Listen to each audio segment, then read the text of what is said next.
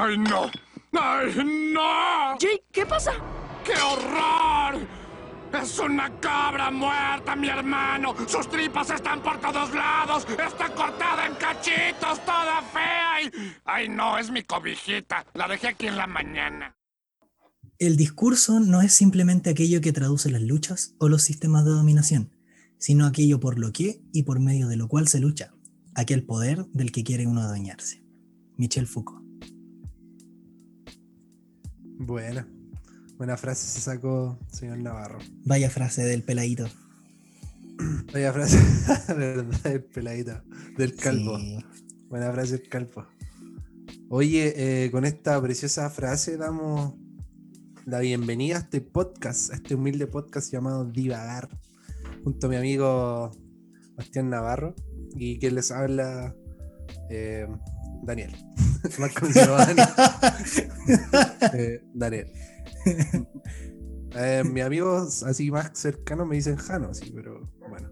Ya, pero por tu- la gente no sabe que tu segundo nombre es Alejandro. O sea, más que cercano de infancia, porque Sí. tú igual ser muy cercano a mí y no me decís Jano, pero No. No, porque yo siempre te conocí como el Dani. ¿no? Un gusto, Claro. amigo mío, poder saludarle y también saludar a la audiencia que nos oye hoy. Que no es mucha, pero es para ella. Y que con esta frase queremos como a- aparentar ser inteligentes, pero no lo somos.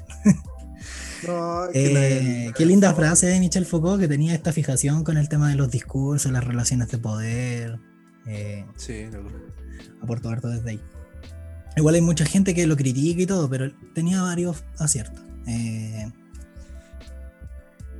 y bueno, O sea, yo mm, la verdad no he leído mucho de él, así que mm, te puedo dar una Sí, gran- no, es poquito igual lo que yo he Ah, leído. lo ¿y que en la U te hicieron, te hicieron leer en la U? Sí, algunas cositas del extracto, algunos libros. Ya generalmente uno revisa a veces como la histo- las historias del, po, la historia de la locura, la historia de la sexualidad, que son como su... Ah, igual sabes por lo. Pero no todos. Po. Ese loco tiene como tres tomos por cada uno. Mi hermana escaleta. Eh, así que yo no he leído todo, pero eh, ni mucho de él tampoco. Yo no soy un experto en Michel Foucault ni nada, hermano. Lo que conozco de él es bien vago. Pero algo entiendo de... Yo sé que es pelado. Era. Bueno, era pelado, claro. Eh, No. y, y bueno, y después falleció, po. Sí, tiene la. A mí me gusta. O sea, me acuerdo haber leído alguno de. eh, Si era tan bueno, ¿por qué se murió? Hermano, ¿de qué murió Foucault? No me acuerdo, hermano. A ver, lo voy a. Algo, algo rancio de haber No, sí, eh, es que, ¿sabes qué? A ver, espérate. Es que no quiero ser prejuicioso o sonar como eh, discriminador, hermano. Es que este loco era, era gay, ¿cachai? Y me parece que murió por algo relacionado a eso. Puede ser que haya tenido sida. Mm, Parece que tenía metido eso. Algo por A ahí. ver, Siri, ¿por qué murió Foucault? No, hermano.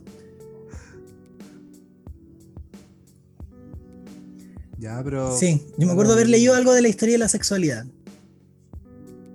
Y la historia de la locura, también me acuerdo haber leído como algunos. Son como tres libros por cada uno, pero muy poco, hermano. Así que tampoco soy un experto en él, pero sí aportó mucho al tema, bueno, como psicólogo también el loco, y como a la- al área de la psiquiatría igual. Pero, pero este loco tenía, siempre tenía cosas del discurso, de lo político, del poder, ¿cachai? Siem- Siempre, estaban como esos elementos en su obra, y lo cual también lo caracterizaba a Calera.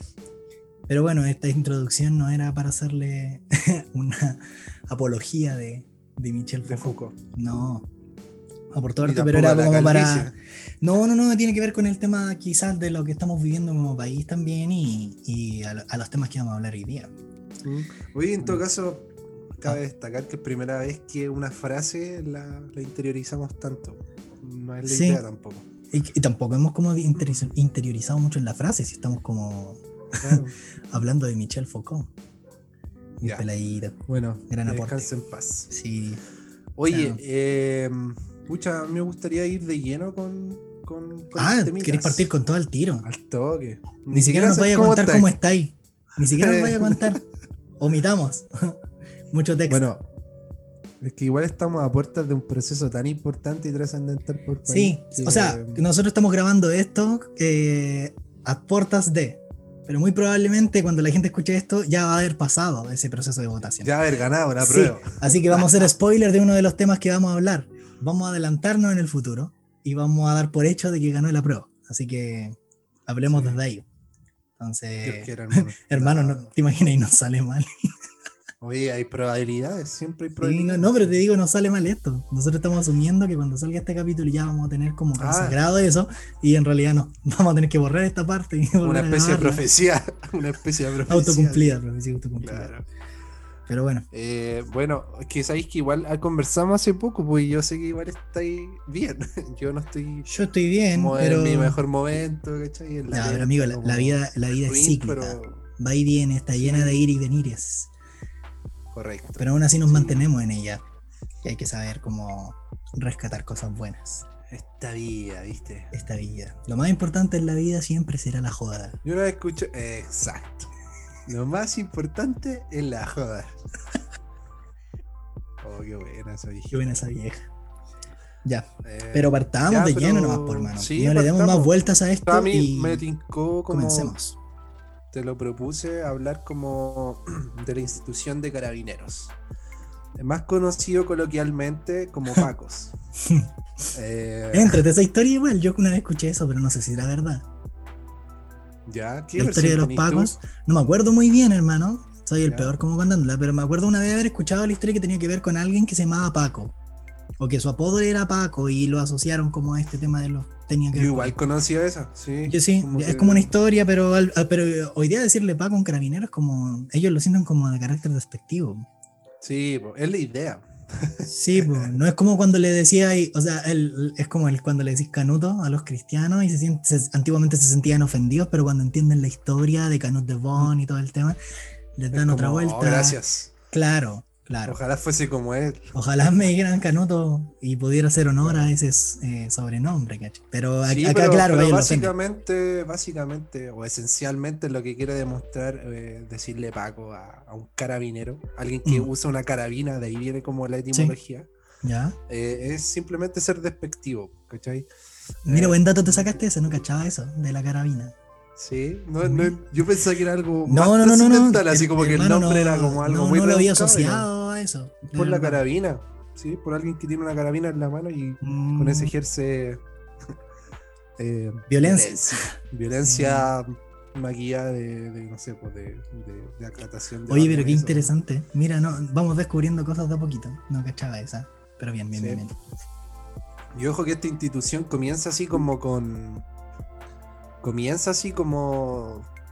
Como alguaciles, ¿cachai? No eran como una fuerza tan militarizada como lo es hoy, ¿cachai? Carabinero empieza. eh, no sé si tenía algún abuelo que te haya contado de que antes habían como gente que prendía luces en las noches. eh, o que cuidaba Tiene un nombre eso. en la noche. Tiene un nombre. Eran Eh, como faroleros. faroleros. Faroleros. Sí. Eh, sí, Ya, pues, eso tiene mucho que ver como con los inicios como de la policía eh, uniformada, ¿cachai? ya. Eh, acá en Chile ya, bueno, me estoy así como yendo a lo... No, no, no, pero hay que entender el origen de las cosas. Hay que entender el origen. de Pero las- así fue evolucionando una y otra vez, porque ¿cachai? Sí, sí, sí. quizás eh, los carabineros no eran como, como tal, como los pacos que conocemos ahora, sino más bien una fuerza de carácter civil, ni siquiera arm- eh, con armas, sino, sino que aportaban como seguridad con rondas, ¿cachai? ¿Ya? Eh, mira, como por una, ejemplo, cuando- esta guardia civil, ¿cómo se llama? Eh, seguridad pa- paz ciudadana, eso es como Mm, o sea, no sé si tan bajo, porque la paz ciudadana no denigrando la labor Sí, de. loco. Si alguien de Paz Ciudadana escucha esto, Lo, lo- lo por sentimos. favor haga su pega. O sea, al menos yo que soy de Maipú, esos locos están ahí así como. pa- Yo nunca he visto uno en Pudahuel. Nunca. No sé si Pudahuel tiene. O sea, No yo soy de Maipú, perrito, no sé, lo que Pudahuel. Yo soy cerrón ahí en Maipú, popular. Ya, pero a lo que iba es que nunca no empezó como algo militarizado. ¿Ya? Eh, mira, por ejemplo, con la fundación de Santiago, eh, con Pedro de Valdivia, eh, ya empiezan a instaurarse como esta, est- este tema de, de- de formar una policía, de, de formar grupos que resguarden como la seguridad pública ¿Mm? y se crean como organizaciones para velar por, por la gente. En ese contexto, cuando Pedro Valdivia se toma Santiago, eh, se hicieron rondas, rondas de gente de civiles para resguardar Santiago. ¿De quién? De los mapuches, que en ese entonces eran como el pueblo indígena que Mm. reclamaba sus tierras, ¿cachai? Entonces, si yo como que me estoy yendo así como a, a, a lo, a lo antiquísimo, pero, Sí, sí, sí. pero para que entendamos de que la policía siempre ha estado presente como en los orígenes de, de- de Chile, de Santiago, hablándolo más quizás más específicamente. Ya. Eh, y así va mutando una y otra vez hasta que se forma como esta institución de carabineros, ¿cachai? Que conocemos hasta hoy día. Sí.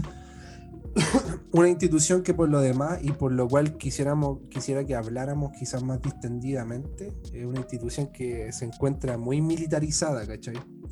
Una, una institución que el día de hoy tiene demasiado poder eh, armamen- armamentístico, se dice, según yo. Sí. Eh, y que siento que personalmente ha sido nefasto para la sociedad, ¿cachai?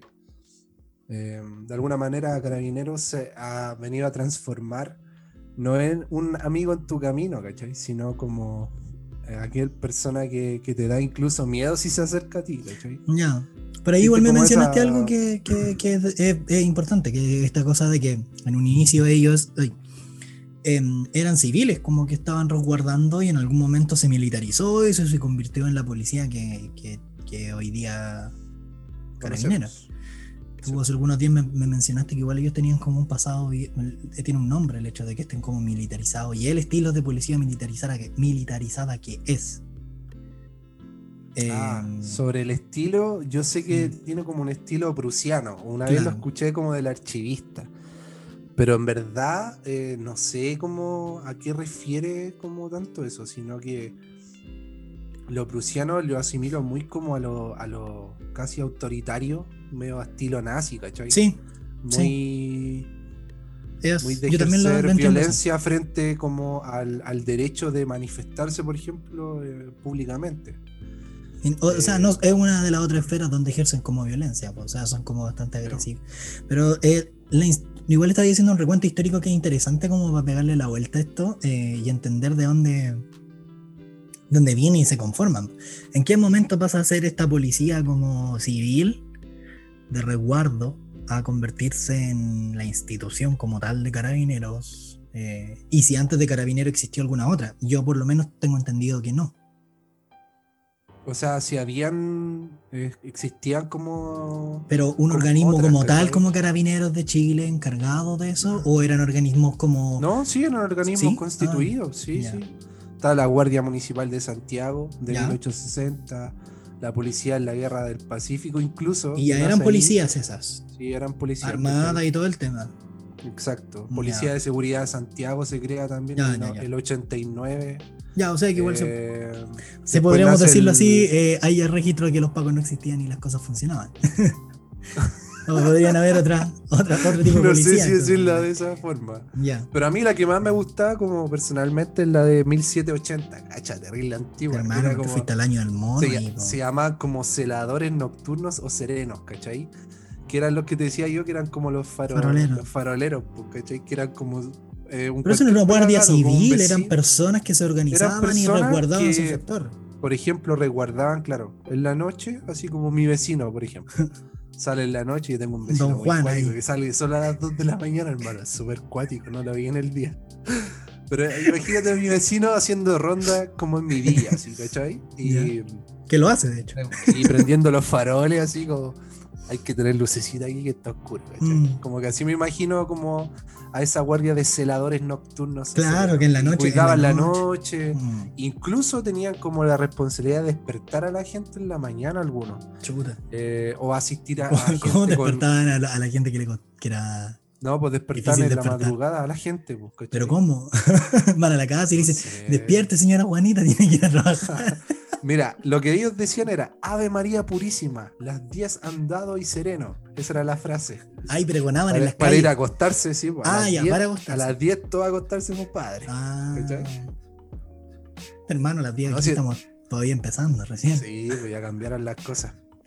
Pero y incluso tenían como, como esta idea de, de que asistir como, por ejemplo, eh, al- a los partos, por ejemplo, tenían como una cuestión muy social, ¿cachai?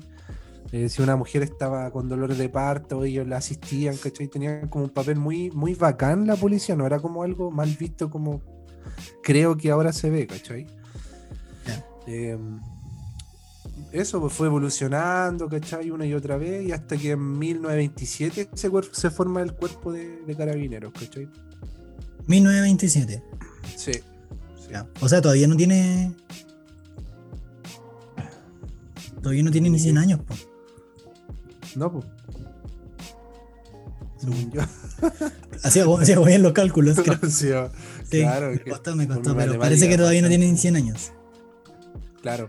Y esa, la institución ha ido evolucionando una y otra vez, ¿cachai? Por ejemplo, Ha ido en una de las decadencia. evoluciones- decadencia. sí, pero una de las evoluciones significativas, por ejemplo, las mujeres en carabineros antes era impensado que hubiera mujeres en carabineros, ¿cachai? Aunque suene muy retrógrada, eh, sí lo fue en un momento, ¿cachai? O las mujeres cuando se les dio como la pasada a carabineros, tenían como roles únicamente así como de asistencia social, ¿cachai? Se le dio la pasada La- carabinero.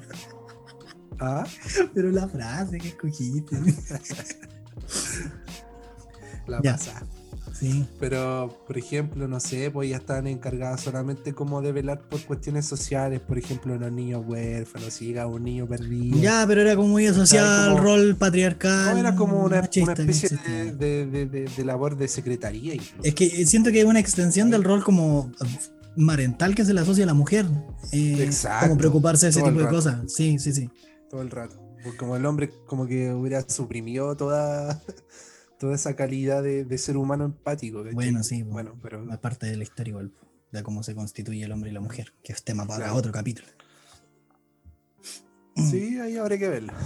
Sí, sí, sí. Pero eso. Y en la actualidad, los roles de carabineros son preventivo, de control de orden público, de edu- educativo, de comodidad pública, velar por la comunidad de la comunidad. eh, Velar por la comunidad de la comunidad. Exacto. Ah. Es como colaborar con información, por ejemplo, de, inter- de, de interés o de utilidad. Por, ejemplo, tú podías o debieses poder a acercarte a un carabinero y que él te ofreciese colaboración e información que sirva de tu, de tu utilidad. Los roles de carabinero, los que tiene en la actualidad, son súper positivos. ¿Cachai? Pero ¿qué ha pasado en el camino? Es ahí el dilema. el, Sí, dil- de hecho- el dilema de por el cual quiero que conversemos. Me llama mucho la atención el hecho de que mencionaste el, el rol como educativo que tienen. Me asocio mucho quizás a este rol que tienen, que lo veis mucho en los, en- quizás en los colegios, cuando van a hacer charlas preventivas eh, de ciertos temas, ¿cachai? Como de droga, consumo, en fin. Pero educativo, según el precepto, el rol que se le asigna a Carabineros, Ya. tiene más que ver con la observancia del ordenamiento jurídico del país, ¿cachai? Como que ellos velan y educan a, la vez, ¿cachai? Como. eh, em, no sé, oye, compadre, no, no tire de No. fuera, ¿cachai? No quería que cayéramos en eso, amigo. Ya, pero es que no podéis Ya, pero está bien, está bien, estilo, Está bien. No me No, pero, pero eh, claro, es que ahí me hace como un poco de ruido, quizás veo, siento que es quizás una de las funciones que menos se cumple. Pero bueno, Claro. desde lo que vemos, ¿cachai? Yo no mucha cercanía con carabineros jamás tuve en, en ningún momento. Eh, sí he tenido que trabajar en conjunto con ellos por distintas cosas. En- por, por mi trabajo y por el área donde me desenvuelvo, a veces tenemos que tener contactos estrechos con las comisarías eh, o contactar a carabineros para denunciar algún tipo de situación y cosas así. Eh, me ha tocado, me bueno, ahí hay de todo en realidad, o sea, esa falacia como de generalidad, de que hay, son todos como malos, ¿cachai? O todos buenos. No, por Siento que igual no, no, no cae en el. Uno se encuentra de No, todo. en incluso, incluso en la, ca- en la caricatura que acabo de hacer, ¿cachai? Yo sé que Sí, no sí. todos hablan de la misma manera. No, no, no. Aunque eh, yo he visto muchos que hablan así. Lo O que sea, pasa es que yo siento por- que más que, un- que una caricatura pero- es, eh, es una forma de comunicarse que es muy Exacto. propia de, de la dinámica de ellos. po. No es una forma. Es que es una forma muy militarizada igual, ¿cachai? Como militarizada. muy con el tono ahí. Y que tiene que ver con la formación que reciben ellos también. po. A mí me ha tocado ver. Es como una especie de conductismo, igual, pues tú que caché más como. Sí, lo que pasa es que pasa algo con las fuerzas como armadas. Y bueno, aquí en Chile, si bien la Fuerza Armada está la Fuerza Aérea, eh, la, la, Marina y, la Fuerza Armada, ¿cachai? Como a cielo, mar y tierra. Eh, mar y tierra. Carabinero igual es una policía que está militarizada, termina siendo como parte, de, de, hecho creo que es parte de las Fuerzas Armadas, si no me equivoco, ¿no? Por, por algo eh, marchan en, en, la parada militar. Sí, según lo que tengo entendido es parte, claro. Sí, ¿cachai? Entonces igual eso es, es, extraño y de ahí viene su, también su, su, forma de comunicar. Y en las Fuerzas Armadas ocurre una lógica que se llama la despersonalización, ¿cachai? Que, que lo que busca es como... Eh, quitarte este carácter de individualidad única, tuya, y que te podáis, como en palabras sencillas, mimetizar y ser uno más del grupo. O sea, ya no eres tú y tu, tus valores, tu humanidad, tus principios. Ahora no velas por los tuyos, velas por los principios de la institución y representas esta institución. Por lo cual llevas un uniforme igual que el que está al lado tuyo, hablas en los mismos conceptos que igual el que está parado al lado tuyo, ¿Cachai? Y ese proceso en sí, te lo estoy explicando de manera muy vaga para que se entienda, se llama como despersonalización, porque todas las Fuerzas Armadas lo hacen, ¿cachai? La, los marinos, la, Armada de Tierra, la, aérea, la... Eh, y, en este caso Carabineros también lo hace porque... No, no, no tenemos eso. Pero la Fuerza Armada igual lo hace, en este caso Carabineros, porque funcionan bajo la misma lógica. Entonces se da. ¿Qué pasa con eso? Que perdí un poco de vista el carácter como humano del. se convierte en una extensión más de, esa persona pierde como su capacidad de, su individualidad, por así decirlo. ¿cachai? Y se vuelve, se despersonaliza, pues, se vuelve parte, una extensión de la institución y representa la institución. ¿cachai? Entonces, igual está un tema ahí, un proceso. Es súper interesante eso, luego. Sí, pero es propio de, lo, de las dinámicas como militarizadas, ¿cachai? Eh, muy bajo la lógica. Entonces, eh, creo que de ahí puede venir quizás esto de que hablen de cierta forma eh, y que tengan como ciertos códigos, ciertas formas de comunicarse, ¿cachai? Sí, sí, te cacho. Pero eso. Sí, lo, que te iba a decir yo era que igual el análisis que quería hacer de Carabinero es interesante, porque considerando lo que se viene y esperando, con total esperanza de que, eh, más allá del tema de la prueba, creo que igual ha ayudado en este último tiempo a analizar este tema de Carabinero. Te estaba contando recién el hecho de las experiencias que yo he tenido, y si bien no son muchas y tampoco conozco Carabinero en profundidad ni de fondo, lo que sí te puedo decir es que eh, nosotros muchas veces, eh, una de las grandes como falencias o, ambigüedades que yo detecto a veces en el discurso es que muchas veces ellos dicen, no, si nosotros... Eh, el tema es que el proceso educativo de carabineros y una formación como tal, ya y ahora entrando de lleno como a, las problemáticas que estamos identificando en el último tiempo y que llevaron también como a, a cuestionarnos y a poner sobre la mesa como el cuestionamiento como tal de la institución y el ejercicio de su rol, eh, una de las grandes falencias es el tema educativo que ellos reciben, como de formación, ¿cachai? Ya sea en derechos humanos, en derechos eh, del niño, extendiendo como el derecho humano ahí, en formación eh, no solo militarizada ni operativa, sino también de, en otras funciones, como por ejemplo acompañamiento, salud mental, en fin.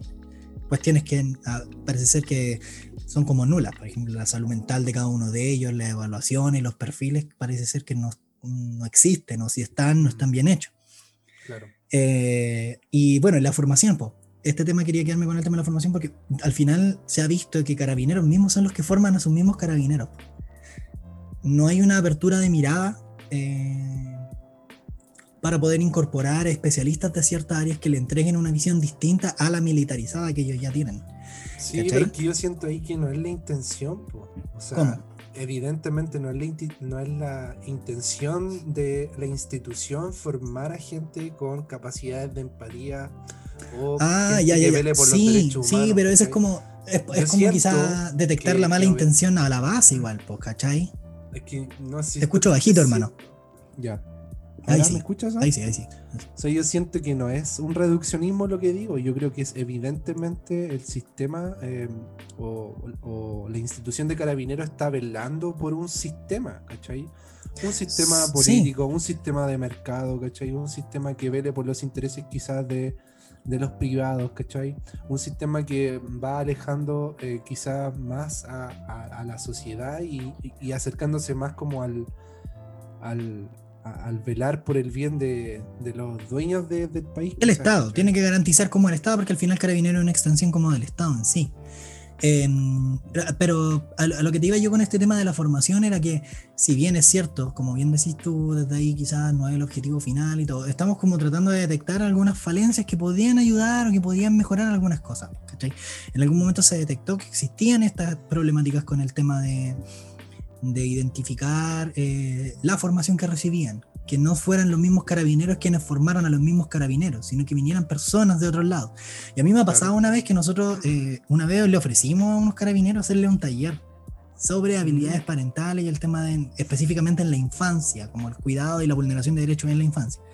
Ya. Em, y se negaron como a que nosotros se le hiciéramos como institución, ¿cachai? Eh, porque ellos dijeron que ya tenían a gente dentro de carabineros que se encargaba de enseñarles con respecto a ese tema. Cacho. ¿Cachai? Esa fue la respuesta que nos dieron a nosotros. Es que eso es lo que pasa, em, que siento que Carabineros tiene todo. Es que está un sistema muy cerrado. Claro, todo dentro de ellos, ¿cachai? Abogados de carabineros, sí, sí, sistema judicial de carabineros. Todo, todo. Sí, así, ¿cachai? Entonces, cuando una de, las una de las falencias y de que permite que esto se siga repitiendo como un círculo vicioso, ¿cachai? Es que existe este sistema de, de auto, como educarse a sí mismos. Sin embargo, cuando intentáis abrir las alternativas para que vengan otras personas externas y puedan aportar en este punto, se resisten eh, sin embargo, también me he topado con gente que jura de guata o que ha defendido a muerte el hecho de que sí, viene gente de afuera a enseñarle a carabineros. ¿Cachai? Eh, pero se me produce esta contradicción. pues. Entonces, ¿por qué si hay gente que viene de afuera y que permiten que entren cuando alguien le ofrece alguna capacitación en un área que es requerida? No porque se nos pare y porque sintamos que Carabineros sabe poco de eso, sino porque es un área que trabajamos en conjunto con ustedes, que necesitamos que estén atentos al tema y que entiendan y que hablemos los mismos términos, porque si yo entiendo el derecho de un niño de tal forma, una vulneración de tal forma, y tú la entendís de otra forma, estamos hablando un lenguaje totalmente distinto. Entonces necesitamos unificar criterios ahí. ¿Cachai? Claro. Pero cuando intentáis ofrecer eso, existió resistencia y lo, lo, viví en una experiencia eh, personal, ¿cachai? O sea, no, no, me lo vinieron como a contar, sino que estaba ahí. Entonces el, eh, es chocante de repente encontrarte con esa dinámica, porque después delante de las declaraciones o delante de personas se dice que no. Y es uno de los grandes puntos que quizás yo encuentro que que ha fallado ahí un poco el tema y que tiene que ver también con el poco tiempo de formación que reciben. O sea, eh, un chico entra con 17, 18 años a la escuela de carabinero y a los 20 ya está fuera. ¿Cachai? 20, sí. sí, más o menos. Entonces, eh, ¿qué pasarán? Dos años y medio, prox, desde que entró. Un cabro con 20 años. Eh, Como Sebastián Zamora, el carabinero que empujó al cabro del, del, puente de. Mapocho. Claro. Que un cabro tiene como 23 o 24 años, creo. Y, delegarle quizás esa función a un chico de 20 años, ¿cachai? Que incluso es más chico a veces. Eh, y por más que le otorguen grado y ciertas funciones muy de, de repente de ellos mismos han demostrado tener escasas habilidades del control de impulso, del manejo de la ira. entonces ahí hay un área de salud mental que tampoco está cuidada, ¿cachai? Claro. Eh, sí, totalmente. Y ahí, ahí tenemos dos áreas, o sea, salud mental y educación, formación, digámosle formación y salud mental, que son áreas que no tienen, que no se han cuidado, y que, y que se insiste de alguna manera en negar en como el cuidado de estas áreas. O sea, se insiste constantemente en decir, no, si ellos tienen cuidado de salud mental, no, si ellos reciben formación desde todas las áreas para tener mayor expertise, cuando en el caso real te estáis dando cuenta que no es así. Entonces, claramente, por muchas funciones que pueda cumplir Carabinero, eh, hoy día cuando la sociedad lo evalúa es mucho más el contra que el pro. Y con todo esto del estallido, se ha visto que también han dejado en evidencia un montón de, de protocolos, de vulneraciones, ¿cachai? Eh, y, lo, que, no han tenido como respuesta, que no han tenido justificación. Y lo último, que yo detecto también que es un problema, es esta sensación que genera rabia en la gente, que es la impunidad. ¿Cachai? Esta lógica de, de que hagan lo que hagan, no existe una consecuencia mayor. ¿Cachai? Eh, porque el tribunal que juzga a carabineros no es el mismo tribunal que juzga al resto de la gente. Exacto. Sí, sí, te entiendo a qué va. Entonces, para mí son tres puntos que, por lo menos, para mí son esenciales. Está lleno de casos, está lleno de casos, ¿cachai? En los cuales Carabinero no ha, o sea, sigue siendo impune, ¿cachai? Totalmente. Sin más lejos, yo que soy de Maipú, por ejemplo, acá en Maipú, eh, mm, tres carabineros en la estación del Sol, que se llama, eh, Ya. propinaron una golpiza a un loco, de, así como el, estamos hablando de, de noviembre del 2019. Ujú. compadre venía como de, de las manifestaciones, se llamaba Alex Núñez, ¿cachai? Tenía 40 años. Lo agarran así como, viste que el toque de queda empezaba como a las 7 antes, era Sí. terrible temprano. Compadre, lo agarraron así como afuera de la estación, eh, a- muy cerca de su casa, ¿cachai? ¿Ya? Y le propinaron entre tres carabineros una golpiza, ¿cachai? Ya el compadre quedó así para la embarrada, así. Lo vio Mm. su hijo mayor cuando llega a la casa y lo ve así como con un chichón gigantesco en la Mm, cabeza. Está la ¿estáis bien? Y la cuestión, y él caballero así como bien machote, así como macho alfa, le digo lo mismo, ¿cachai? Como no, no importa, se me va a pasar. La cosa es que el otro día amanece así muerto, compadre, ¿cachai? Está cerrado, ¿Qué pasa? probablemente. Probablemente algo como encéfalo craneal, pues, ¿cachai? Sí, eh, quebrado algo adentro, no sé, ¿cachai? Pero la cosa es que esos tres carabineros que no se sabe nada de ellos, ¿cachai? Mm, Solamente se sabe del testimonio del papá cuando le cuenta al hijo, dice que me pegaron entre tres Paco, ¿cachai? Y no supe más Claro. así. como- son ¿Qué pasó con esos tres carabineros, cachai? No, pero claro, hay, hay, hay impunidad, pues, ¿cachai? Y esa impunidad es la que genera. eh, y Otro- y otro, otro es que siento caso- que, que a, momentos se, se ha dado, disculpa hermano, que a momentos se ha dado estos juicios que eso nos han mostrado, o, eh, el, el degradar a ciertos funcionarios, quitarlos, vincularlos de la organización, de la institución en sí. Siento que terminan siendo chivos expiatorios realmente de, Sí, totalmente. de un- es, totalmente es como para dar la sensación de tranquilidad, eh, pero ah, evidentemente estamos claros de que ya no hay cómo darle al tema y, y que de por sí, sí o sí, eh, requiere una refundación o hacer algo con esto. Reestructuración, reestructuración. Sin sí. duda. O sea, lo- yo la otra vez hablaba con, con mi viejo y mi hermano aquí en la casa, en la mesa, y decíamos que, bueno, llegábamos a la conclusión de que de alguna forma hay que como volver a emitir alguna especie de, de nueva policía, ¿cachai? Sí, por último que le cambié el nombre, el uniforme, ¿cachai? Y los protocolos, sin no- duda que, que, que cambiemos el nombre y el, el tema del funcionamiento, o sea, ahí hay que cambiar un poco ese tema. Porque echar a toda la gente de carabineros es imposible, creo yo. Y hay todo un sistema detrás, porque se supone que Sí. tendréis que moverlo. Hospitales. Mm. Eh, Sistemas de pensiones, en fin, que hay que modificar para poder hacer eso. Ahora, el tema es que, verdad. Sí, y- muy difícil de ver. Y ahí viene como la segunda parte de este tema, que yo siento que es como lo que vendría después. ¿Cómo podemos cambiar? ¿Cuál es la propuesta? Yo por lo menos siento que una alternativa que podría existir, no sé si sea viable, pero por lo menos en teoría, en mi cabeza, podría funcionar, es que exista un- la dinámica policial como separada por secciones. O sea, que esté muy dividida.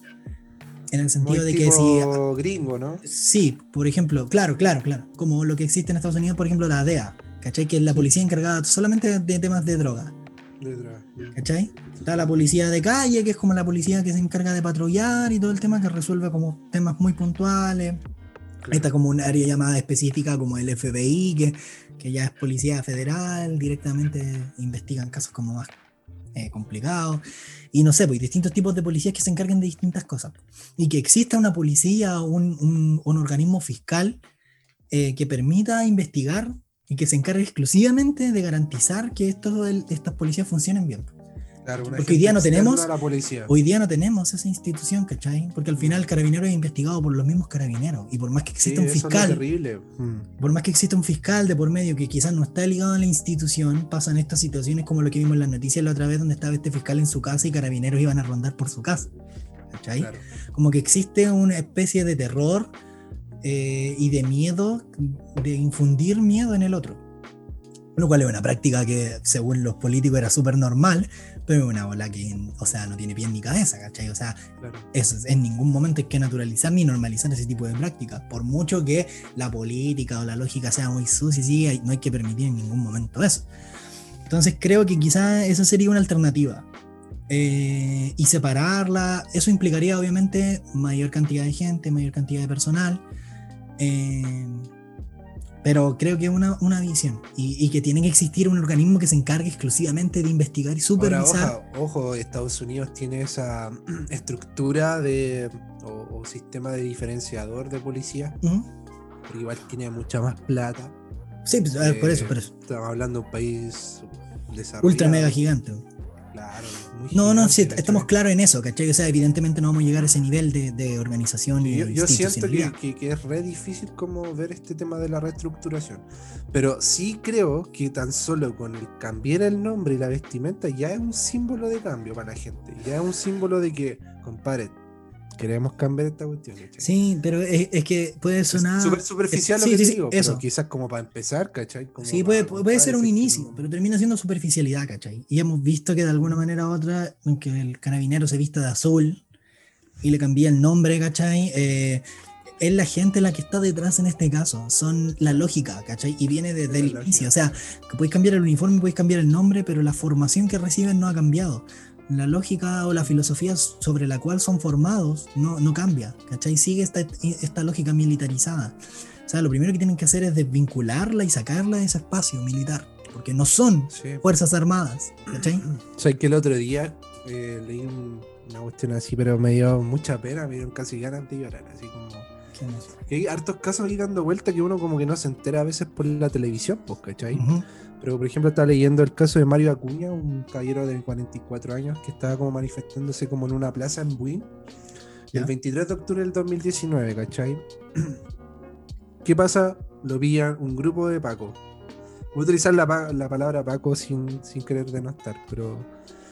eh, y le sacan la, la miércoles, ¿cachai? Eh, ya este caballero muy similar a lo que te contaba de Alex Núñez, este maipucino que murió muy similar. eh, caballero llega a la casa así como que lo atiende, le dice, oye, ¿qué te pasó? ¿Cachai? Llegaste todo golpeado, estaba todo ensangrentado, morado, el loco, ¿cachai? Dijo, no, da lo mismo, no importa. Compadre se va a acostar, hermano, y a la mañana siguiente lo encuentran, voy a usar la palabra, meao, ¿cachai? Ya. Y en coma, así, ¿cachai? Claro, tienes que haberle roto algún órgano por Y hasta el día de hoy ese compadre ya no puede hablar, come con una sonda gástrica, ¿cachai? Loco, así terrible. Y más encima viene toda esta cuestión de la pandemia. Con suerte lo van a visitar los doctores, ¿cachai? Como que lo asisten muy Pero- periódicamente. Y estaba cachando que la persona que lo fue a visitar, irónicamente, fue Gustavo Gatica, loco. ¿Cachai? Lo fue a visitar. eh, porque creo que eh, Gatica tiene como un tema con la psicología. No sé si es psicólogo o estaba estudiando psicología, pero No me, me pillé ya, como, hermano, desconozco vida. apañarlo. Sí. ¿Cachai? Eh, hay, hay casos emblemáticos, hermano. Ahora mismo, hace poco, el, el de Aníbal Villarroel, no sé si cachaste, un cabro de 26 años de la Vía de la Victoria. Mm, Murió hace poquito ese compadre, ¿cachai? Eh, no se sabe todavía bien si el disparo lo propinó Carabineros. Ah, no, ya, el del balazo. ya. ¿Qué es lo que pasa? Que la Victoria, yo no sé si conocís la Victoria, Sí, yo he ido sí. a la Victoria de Pedro Aguirre Cerda, Sí, sí, sí. eh, sin querer como... Estigmatizar, pero uno sabe que se enfrentan. es súper cuático la victoria, ¿cachai? Mm. Es brígido. Hay mucho poder nar- del narcotraficante, ¿cachai? Y este, el 18 de octubre de ahora, la conmemoración del 18 de octubre del 2020, Domingo pasado. eh, O sea, estaban manifestando. mismo que digamos día aquí, porque- ¿cachai? Mm. Se estaban manifestando y a Aníbal le llegó un, un balazo Sí. así como en el hombro izquierdo, creo. Y le pasó para el pulmón y ahí no hubo Claro, caso, claro. ¿cachai? No hubo caso, el loco falleció en, en la clínica o en el hospital, no me acuerdo dónde lo llevaron. la cosa es que no se sabe a ciencia cierta eh, si el disparo lo propinó carabinero o no, ¿cachai? Porque lo que pasó fue de que la misma gente decía que los narcos estaban disparando ahí también, ¿cachai? Hubo como una especie de guerrilla, ¿cachai? Incluso podría haber sido hasta una bala loca. Exacto. Podría haber sido hasta una bala loca. Pero no deja de ser, ¿cachai? Súper preocupante. ¿Cachai? Lo último también que pasó, que lo encuentro así, pero nefasto, fue lo que pasó con Giovanni Ar- eh, Arabelo. No sé si, ¿cachai? Este loco de. Eh, mira, esta cuestión es como para la risa igual, ¿cachai? lo que pasa es que en la población lo Hermida, no sé si, ¿cachai? Sí. Que ahí la Es bien famosa, sí, sí, sí. Bien famosa porque los locos así se manifestaron así brígidos. Pero una de esas personas eh, se hacía llamar como el nombre ficticio Giovanni Arabelo, ¿cachai? Eh, este compadre llegó así como una parada muy muy de, de vamos a vamos a los pacos, vamos a legar, soy de la primera línea y la bola. Llegó así como como vendiendo la pomada a la gente de- del sector, ¿cachai? Sí, sí, sí.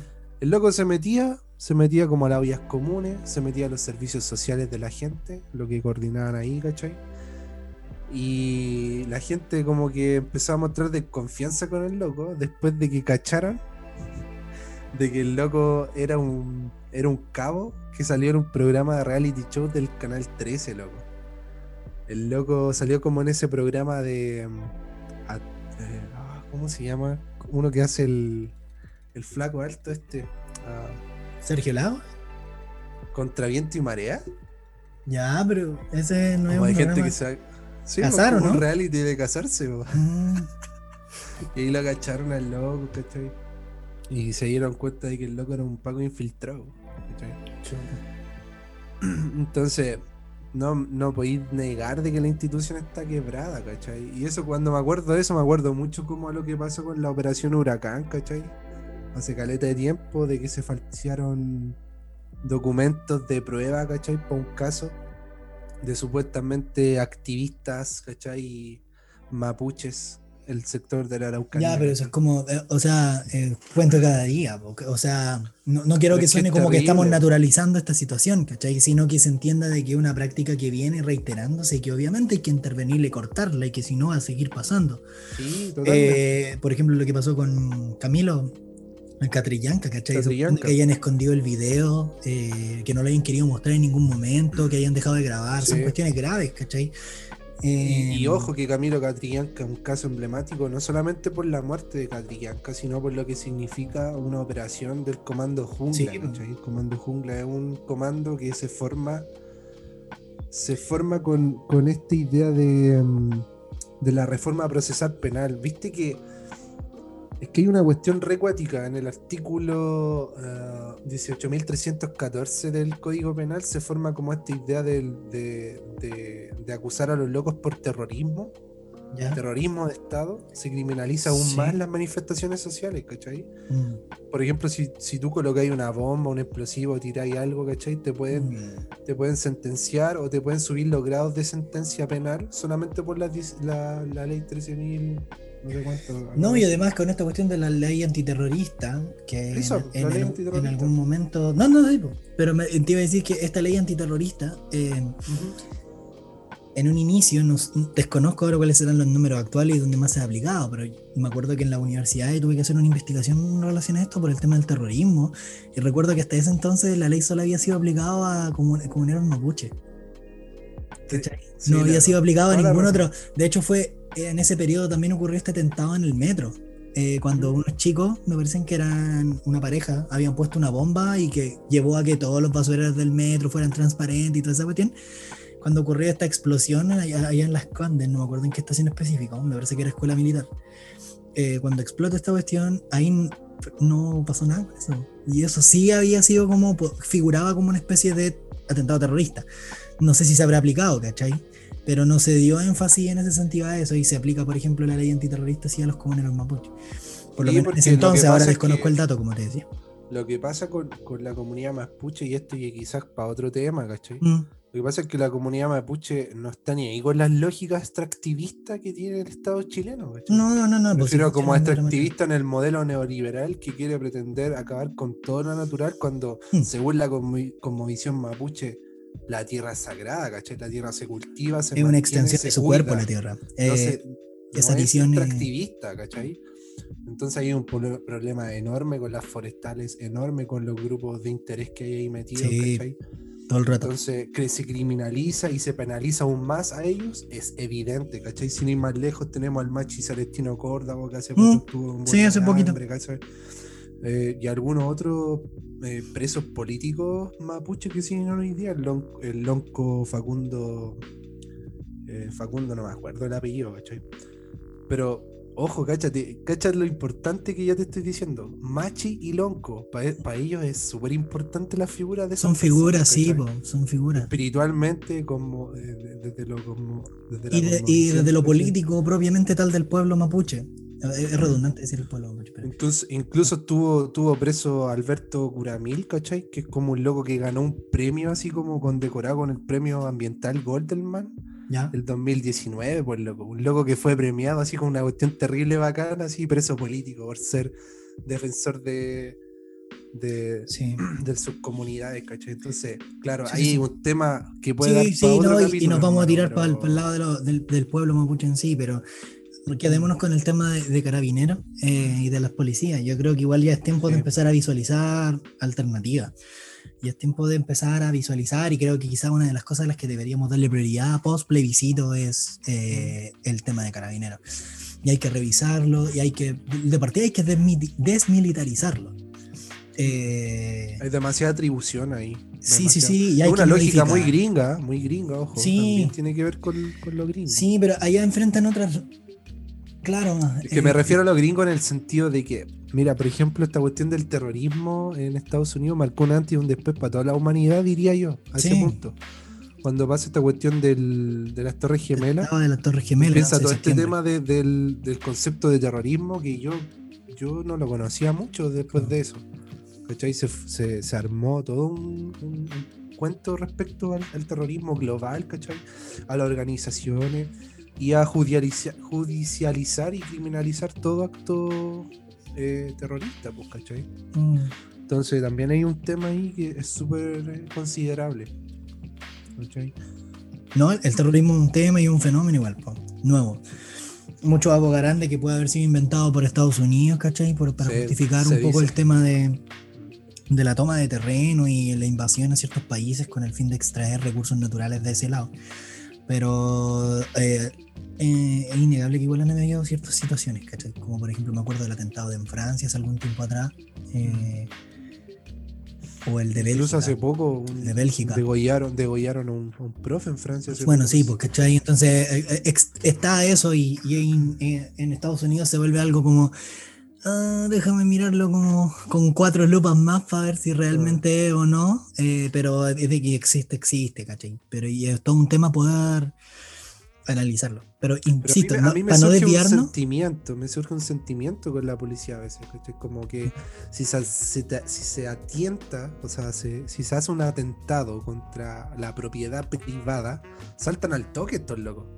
mm, Pero mientras si se atienta con la vida, o se, o se van de de la vida de una persona, se omite muchas veces, ¿cachai? No es tan importante como la propiedad privada, siento yo. Bueno, pero eso es una Es lógica. una opinión muy personal, No, no, no, pero muy es una lógica muy capitalista, po, donde el Pero es que bien y lo es material vale más que, que la vida es de la que persona en sí. que pasa. Sí, pues, son contradicciones que existen de repente. Em, como Ojo, cuando no hablábamos de este tema de las policías, no estoy en contra de las policías, no, no, no, no. quizás eh, como... No, que no se entienda así. Pero era, eh, te iba a decir que tenía que ver mucho también con lo que hablamos la otra vez, que parece que esa parte no salió en un capítulo, cuando hablamos de la migración. Eh, que también pasa lo mismo, po. como que se encuentran en estas paradojas, o vale más quizás la economía de, de un país, ¿cachai? Cuando vulnerando el derecho a la gente de poder migrar, ¿cachai? Eh, entonces, bueno, desde ahí yo siento que, volviendo al tema de los policías, eh, creo que como te decía, hay que refundar esto, hay que volver y mi, mi apuesta va por ahí. Eh, no sé de la forma como se hará, no soy experto en organismos de, de orden social ni nada por el estilo. Yo creo que sí debe existir un- algún organismo que se encargue de regular o que se encargue del, del- del mantener como el orden en ese sentido, el orden como entre comillas, ¿cachai? Entendiendo realmente eh, el concepto real de eso y la lógica de las policías, ¿cachai? Eh, creo que deberían reformarse, creo que deberían revisarse y creo que debería existir algún un organismo eh, nuevo. Pero evidentemente estamos claros, creo yo, y en base a lo que ya hemos conversado, de que evidentemente Carabineros ya no da... eh, o sea, de partida ha perdido legitimidad, ha perdido credibilidad, ¿cachai? En la gente. La gente ya no confía en ningún carabinero, ¿cachai? Y además se Amigo, genera una sensación de odio bien grande, Sí, eso, rechazo. pero eso siento que no es de ahora, a eso voy. Eh, siento que ahora se ha acentuado aún más. Pero Sí. una vez leí como, leí brevemente una tesis como de una, de una psicóloga de la Cato, ¿Mm? y siempre me acordar del, del título, era como Trauma psicosocial transgeneracional en dictadura.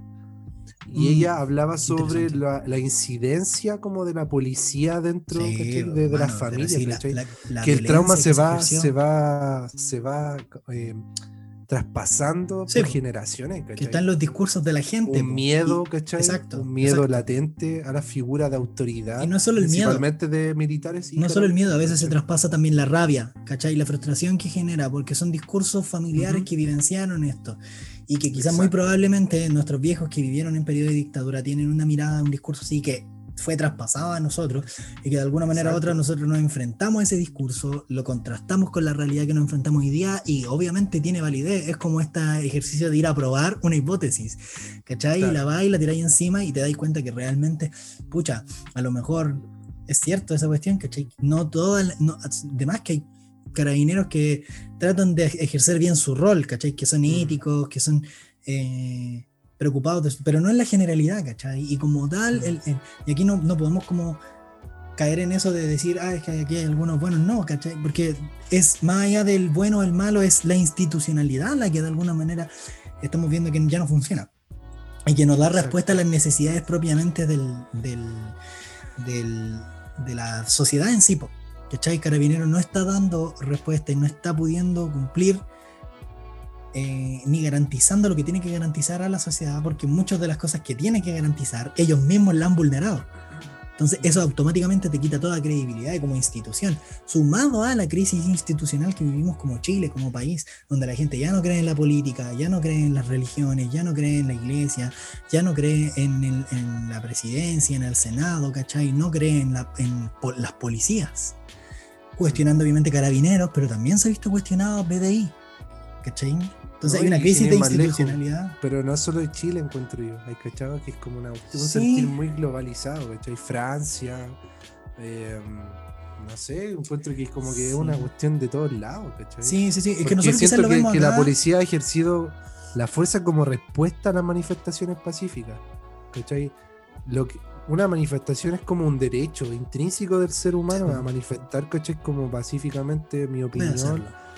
Eh, claro, pero ¿cuál ha sido la respuesta policial mayoritaria o globalmente? Siento que ha sido la fuerza, ¿cachai?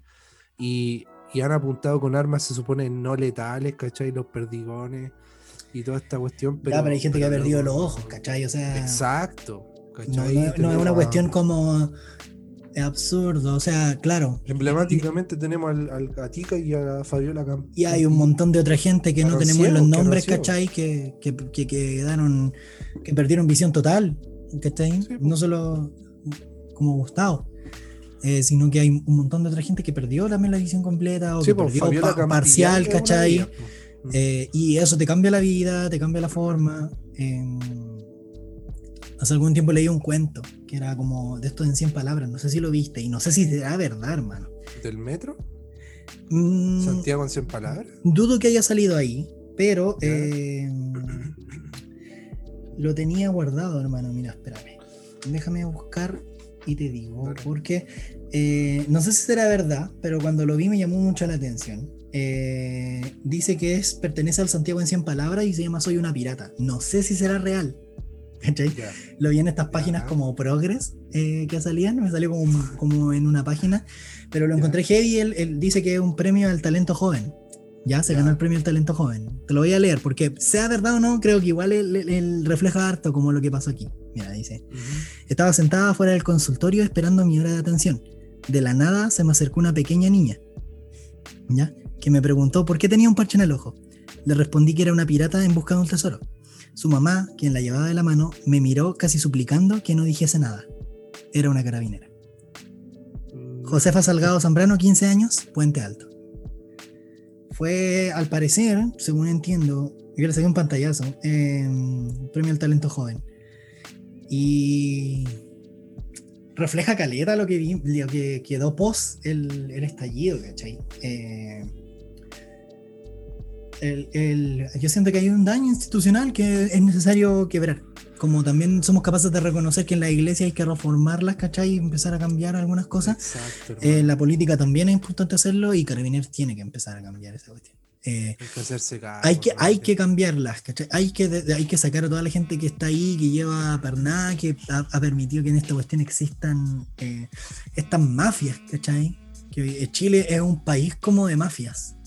No sé si te has fijado que eh, nosotros no tenemos quizás a- al, al padrino, ¿cachai? La figura del padrino aquí, pero existen las mafias como en la- esta dinámica de mafia en la política. Existe esta dinámica de mafia como por ejemplo incluso en las, en las directivas de grandes instituciones eclesiásticas, ya sea no solo la católica, sino que también incluso hemos descubierto que en la evangélica también está. ¿Cachai? Y eh, existe esa mafia también en las policías, po, ¿cachai? Sobre todo, por lo menos en el último tiempo, lo que se ha podido visualizar con carabineros, donde eh, veis que el Rosas todavía está al cargo, me parece, ¿o no? Parece que sí. Parece o sea, que se ha sí, pedido po- la renuncia, pues, obvio. ¿Ah? Se ha pedido su renuncia, pero. O sea, sí, pues, pero lo que voy es que tú, ¿cachai? Que ya llega un punto donde tenéis que tirar la toalla, pues, o sea, tanto con Doro detrás como nadie. Y existe un respaldo constante hacia su figura, ¿cachai? Eh, entonces, evidentemente te da a entender de que aquí, o, no entienden realmente, ¿cachai? Lo que está pasando, son totalmente enajenados de lo que está sucediendo, están totalmente disociados de su realidad. O realmente eh, son conscientes y hacen la vista gorda nomás. Lo cual cualquiera de las dos alternativas te da de por sí a ver que ellos necesitan de por sí cambiar un montón de cuestiones y empezar a reformarse ahora, ¿cachai? Y, y es un, debería ser una de las prioridades de Carabineros. Y por eso creo que Sí, y yo lo encuentro súper terrible. Yo no sé si estamos siendo conscientes respecto a la gravedad del asunto de vivir con temor hacia la figura de, de nuestra de la policía, claro. Es un temazo. súper, súper heavy, brother. De verdad. Mm. Es como sentir que mañana tú te detiene un, un carabinero y, y no sientes confianza, ¿cachai? Claro. sientes temor. Mm. ¿Qué No quieres? sabéis qué te puede ¿Por qué pasar. me detienes? ¿Por qué me ¿cachai? pides mis Son de estos ¿Por casos donde me- se ha sabido donde hay ni- niños que han sido abusados, ¿cachai? O mujeres que han sido violadas también, incluso en detenciones, súper irregulares, ¿cachai? De repente, eh, cuando te paran y te preguntan cuestiones que de la nada, ¿cachai? Que no tienen ningún sentido. Entonces, no, Sí. yo creo que para no seguir, porque en realidad siento que podíamos como seguir extendiéndonos en este tema. eh, nos da para mucho. Y hay muchas Yo aristas que tengo- quizás tenemos que ver. sí, Tengo experiencias con, con arrestos, así que. Tenemos N, quizás yo también mi primer, pero mi primer arresto. y lo voy a decir en público. Eh, yo estuve en las manifestaciones de Beber en la vía pública. No, no, nunca me ha pasado, gracias a Dios, eso. Gracias a Dios. gracias al pulenta, nunca me ha pasado eso. No, pero mi detención fue súper injusta, ¿cachai? Yo recuerdo que en las manifestaciones de los pingüinos ahí estuve. Y, y mi hermano siempre me le sea porque yo no dije, compadre, quedémonos aquí nomás y estamos, no estamos haciendo desorden nada. Y con las manos así arriba, igual nos detuvieron, ¿cachai? eh, Solamente por el hecho de tener en nuestras manos quizás como un, un cartel eh, de alusión al movimiento, ¿cachai? Sí. Eh, entonces, quizás puede ir con una parada muy pacifista, pero... si sí, pero ahí no hay filtro. Si te estáis ahí en medio, eh, la lógica de ellos es, eh, eres uno de ellos. ¿Cachai? Estáis Claro. haciendo lo mismo que ellos. Entonces, O sea, igual La- encuentro difícil diferenciarlo también, por sí, supuesto. sin duda Puede que sí. también para ellos, pero... Pero si estáis viendo que alguien, no sé, está peleando al lado, está tirando, no sé, está incendiando algo y veis a alguien parado ahí con un cartel, muchas veces deciden tomar detenido el que está con el cartel. Claro. Mm. O esta lógica que, que por la cual hacen memes también, que esto que eh, hay narcos, ¿sabes dónde están y todo? Y van y le quitan el kiosquito de la sopaipilla a la señora, ¿cachai? Que no le hacen Oh, nada. Entonces, a eso voy, ¿cachai? O sea, hay, hay mucha irregularidad. Pero al final, es que al final me da, me da la impresión que muchos carabineros, no todos, terminan siendo simplemente lacayos del rey. Ah, Simplemente se, se lo que pasa con han este tipo- determinado por ejecutar órdenes. A veces no son los culpables. instituciones como militarizadas, volvemos a lo mismo. Es como esta sí. lógica de que la, la autoridad no se cuestiona, ¿cachai? Es. Al final incuestionable. los- el grado se carabineros respeta. terminan siendo unos títeres. ¿no? Sí. Al final de, de- de- duda. de leyes terriblemente nefastas, Pero bueno. segregadores. Oye, me gustaría como terminar con una cosa, si, si, si me permites. Ah, pero por supuesto, no pida permiso, por favor, llegue y pase. Mira, te lo leeré. No sé cómo son. ¿Quiénes? Los pacos. ¿No los has visto? No. ¿Cuándo vienen a tu casa? No. Tal vez tú no ¿sabes lo que hay debajo de la ropa y los cascos cuando vienen a tu casa? No, pu, contesta la niña. Si te digo que no sé cómo son. Y la señora le- dice, debajo de toda esa ropa y los cascos hay una persona. Y la niña dice, ¿en serio? Esa es un extracto de una entrevista a una niña mapuche de 6 años, hermano, en enero del 2010. Cuando Eh. fueron a allanar su casa una- en una comunidad de la Araucanía. Mm. Terrible. El- sí, es la imagen que tiene. Y, de hecho, en la entrevista señalan que la niña estaba dibujando lo que había vivido. Y para ella la figura de carabineros no eran humanos, no eran personas. Claro. ¿cachai? Eran unos seres mm, bien abstractos Sí, que se llevaban Sí, pero se deshumanizan, papá. ¿Cachai? Sí, Oh, se deshumanizan. es heavy. Pero es parte de cómo los niños representan a ellos, cómo los ven, po, ¿cachai? Me encontré terrible, loco. Sí. Así Pero que bueno. acá nomás, ¿o no? Acá. All cats, all beautiful. Exacto. Todos los gatitos No. son hermosos. Eso es, hermano. ¿De qué te reís? Eso es. ¡Santo cielo! Jennifer se podría encontrar con su futura persona. Las consecuencias podrían ser desastrosas. Doc, ¿de qué está hablando? Veo dos posibilidades. Una, podría verse a ella misma 30 años más tarde, lo cual solo le provocaría un desmayo. O dos, el encuentro crearía una paradoja que crearía una reacción en cadena que podría reformar la continuidad de tiempo y espacio y destruir así todo nuestro universo. De acuerdo, estoy exagerando. La destrucción podría ser de hecho más pequeña y limitarse a nuestra galaxia. Es un alivio. Cambiamos el tema, amigo.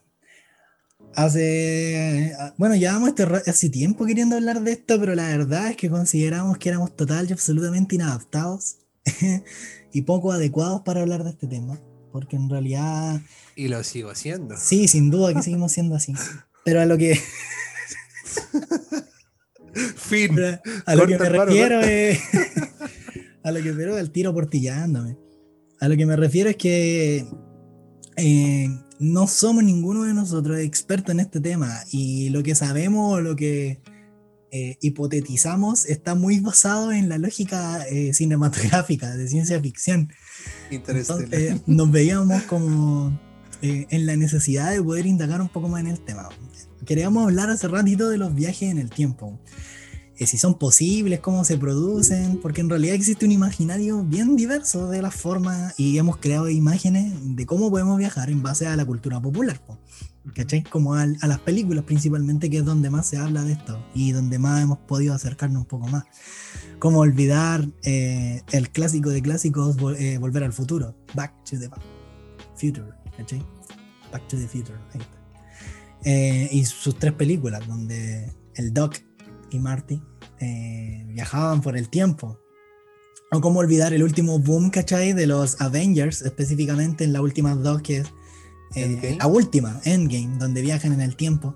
Mm. Eh, o Interstellar, por ejemplo, que también fue una película que un poco más seria, eh, donde Christopher Y Nolan... también da- cuestionada. Y también Sí, cuestionada. sí, sí, obvio, obvio. Desde lo, desde lo científico. Sin duda que sí, pero eh, donde se indaga un poco más y donde cada nuestras cabezas explotan, ¿cachai? Cuando el...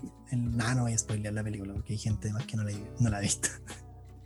Pero a esta Pero- altura.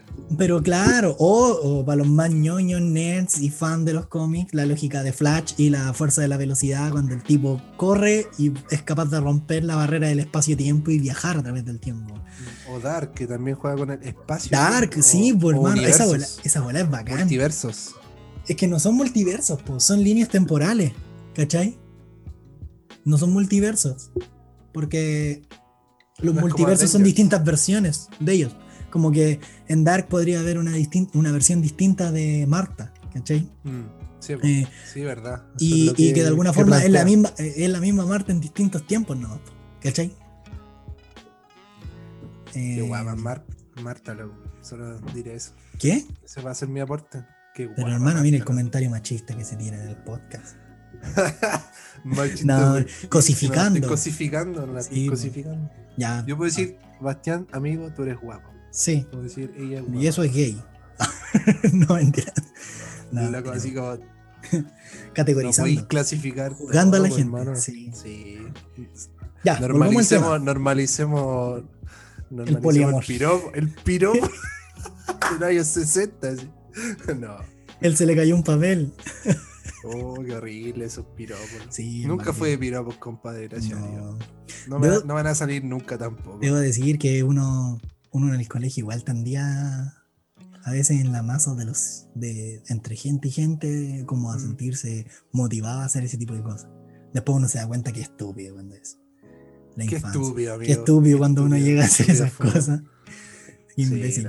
Dignos de la horca. Ah, ya, pues, pero volvamos al tema de los viajes en el tiempo.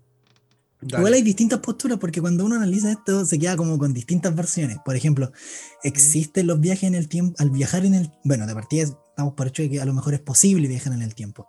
Eh, Podemos crear líneas temporales paralelas a la de nosotros, ¿cachai?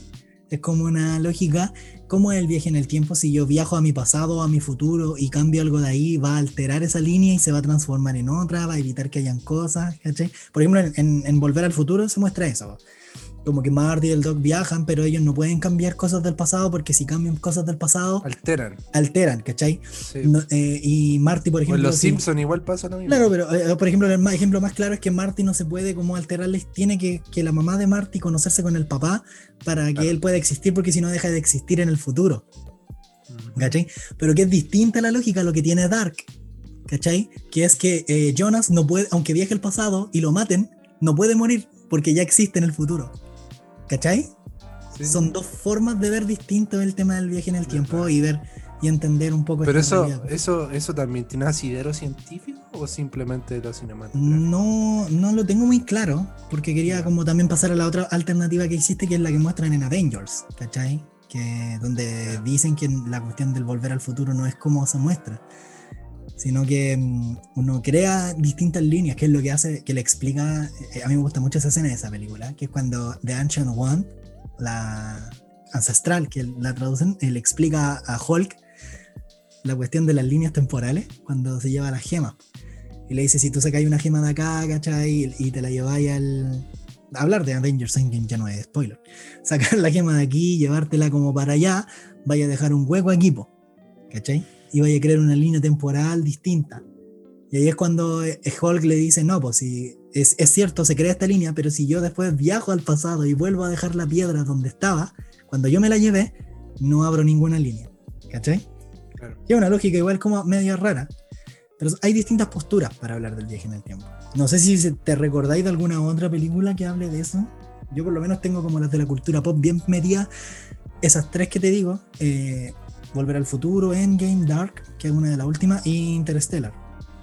No sé si hay otras películas que hablen de eso, me imagino que hay varias. Sí, estoy tratando de acordarme, pero en verdad no. Pero son como las Sí, más no, reconocidas del tema popular. como más desde lo pop, claro. Claro. Sí, porque por ejemplo en, en- en X-Men también eh, hay una que se llama, que es la mejor película de los X-Men. según- ¿En eh, X-Men? sí, Bueno, yo no eh, Días de del Futuro. Pasado ¿Ya? se llama. Es muy buena. También ocurre esta lógica de evitar eventos pasados para que el futuro no eh, pueda ser cambiado, ¿cachai? Ya. Mm, Pero eso funciona bajo la lógica de que el futuro es- eh, eh, ya existe. ¿Cachai? Claro. Hay un futuro que ya existe. Ese cimiento, ese cimiento. y está, ya está ya armado. Mm. Pero igual creo que no es así, depende. No sé, po. Ah, A ver, no. vamos a ver. Mi cerebro. Que En este momento estoy sangrando. Porque hermano, eh, eh, hice mi tarea. Y estudié y estuve viendo y leyendo algunas cositas. Cuéntame, niño. Yo no soy físico, ¿ya? Eh, la ciencia como que estudia esto es como la física. Y no sé eres si le interese tanto. físico. ¿Ah? Si eres un ente físico. No, pero no soy un doctor en física. Y no hablo en- de educación física, sino que doctor en física. Física de partículas, de- en fin. Física cuántica, física. Eh, hay distintas posturas respecto a este tema. Pero el, el primer principio que hay que entender desde lo físico, por lo menos, es que el tiempo es, eh, no es una cuestión universal que rige el universo.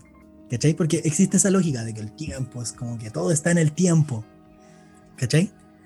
Como una, cuestión, una regla universal que abarca todo, todo lo, lo- valga la redundancia, el universo completo, la existencia del cosmos, ¿cachai? Y que es, es igual para todos lados, no. El- el- eh, desde la física, y se ha logrado demostrar, de que el tiempo es una dimensión más dentro del universo. Por lo tanto, según estos locos, lo que uno podría hacer, hay que entender que igual no hay nada concreto en esto, ¿ya? En la física. Una hipótesis. Es son, exacto, son hipótesis, ¿ya? Y hasta ahora no hay mucha bagaje con respecto a esta hipótesis, más que algunas hipótesis claras que existen con respecto al tema y que son en base a la teoría de la relatividad, ¿ya? ¿De eh, Einstein? Sí. Sí, sí, el, viejito ahí dejó como un cimiento bien grande. De hecho, hasta el día de hoy se supone que eso se podría responder con una teoría del todo, que es lo que plantea Hopkins, ¿cachai? Que cuando logremos desarrollar como Aunque es medio determinista por lo visto. Sí, sí, sí. Porque él dice que los viajes en el tiempo algunos no se pueden concretar como el del hacia el pasado. Claro, claro, claro, claro. Porque Es no, eso iba a llegar. Por, por no, lo que me mostraste en un video hace poco. sí, sí, sí, no, pero también tiene que ver con otras cuestiones, eh, que lo iba como a explicar ahora. Dale. Que, bueno, ¿en qué estaba? Ah, ya. Entonces, el, que me pierdo porque son, es complicado y me costó entenderlo, hermano. O sea, güey, Digerirlo. Y, hermano, era como, no sé, era muy difícil. Tuve que como leerlo como 20 veces para entender bien a qué estaban hablando y todo. La cosa es sencilla. Eh, la teoría de la física, por lo menos en esto, funciona en base a hipótesis, ¿ya? Hipótesis que se distancian un poco de todas las películas que hemos visto, ¿ya? Eh, o la, la concepción que tenemos pop de los viajes en el tiempo. Entonces, eh, la ciencia y la, la física ha podido como visualizar algunas hipótesis que, que funcionan en base a la teoría de la relatividad. La primera es que hay que entender que, como bien decía al principio, el tiempo no es universal, no es una, una regla universalidad, sino que es una dimensión más. Por lo tanto, tú te puedes mover a través de ella, al ser una dimensión más. ¿ya? Ahora, ¿cómo viajamos en el tiempo? Si esa es la cuestión, para ser una dimensión. Al ser una dimensión, para poder viajar a través de ella, es como una alternativa sería eh, viajar eh, muy rápido, a más Claro. velocidad de, la luz, para Como poder la velocidad moverte. de la luz, ¿no? Exacto. O superar- aproximarse a la velocidad. aproximarse, aproximarse, superarla, para poder como romper esa barrera, esa dimensión del tiempo y sobreponerte a ella. ¿Cachai? ¿Cómo lo hace Star Wars? ¿Cómo lo hace.? Sí, pero en Star Wars imagino. rompen la barrera del tiempo, eh, de la velocidad de la luz, pero no, no hacen esta lógica de pasar años, ¿cachai? Ah, ya. Debiera, debiera suceder eso. Se supone, por lo que entendí. Pero, por ejemplo, en, en algunos cómics de Flash, Flash sí logra hacer eso, ¿cachai? Va a tal velocidad que rompe la barrera de la velocidad de, de la luz y el Flash llega un momento donde ya no corre como alrededor del mundo, sino que corre a través del tiempo. ¿Cachai? Porque es una dimensión y él se puede mover. Lo otro que se plantea en eso también, bajo esa lógica, es que el- como el tiempo es relativo, en cada uno de nosotros representa una línea temporal. ¿Cachai? Ya. Una dimensión. como- Tú tienes una línea, una dimensión del espacio-tiempo, una dimensión del Sebastián tiempo. tiene en una diferente a Daniel. Eh, Exacto, exacto. Qué Y, y transitan en tiempos distintos, ¿cachai? Como nos vamos moviendo por esa dimensión temporal es distinta. ¿Cachai? Ya, ya, Ya, de por sí, sí. cuando yo cuando leí esa cuestión a mí me explotó la cabeza, me costó un kilo entenderlo. ¿Cachai?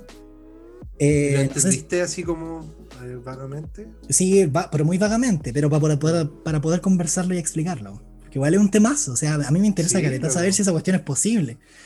Cuático. pero ahí me, me chocaba con algo. Entonces, como te decía, funciona en base al a la teoría de la relatividad. Eh, hay que entender que el tiempo es una dimensión y que cada uno de nosotros tiene, como por así decirlo, una línea temporal. Por lo cual, bajo esta lógica, nosotros sí podríamos viajar hacia el futuro. ¿Cachai?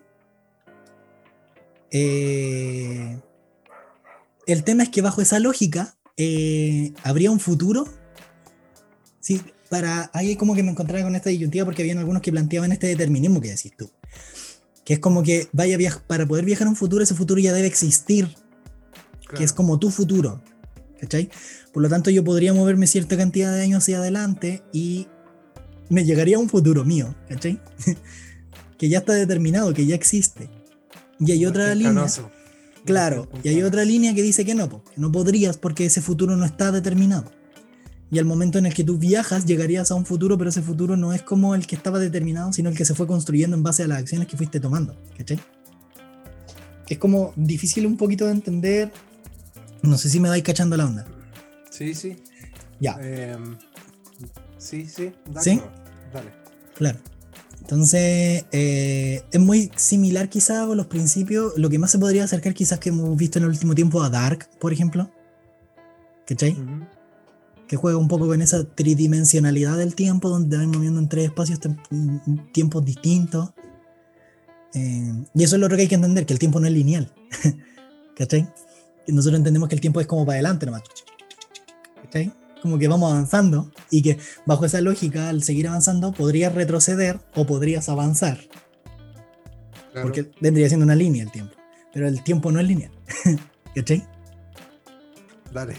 Estoy Es de esa bola igual, po, ¿cachai? Es brígida, el tiempo no es lineal. Entonces, em, es complicado. ¿Y, y por, por qué, por qué no es lineal? Porque nosotros percibimos el tiempo de cierta forma, pero el, el universo se ve de otra manera. ¿no? Que está como representado, por ejemplo, en lo que muestra en Interstellar. ¿Cachai?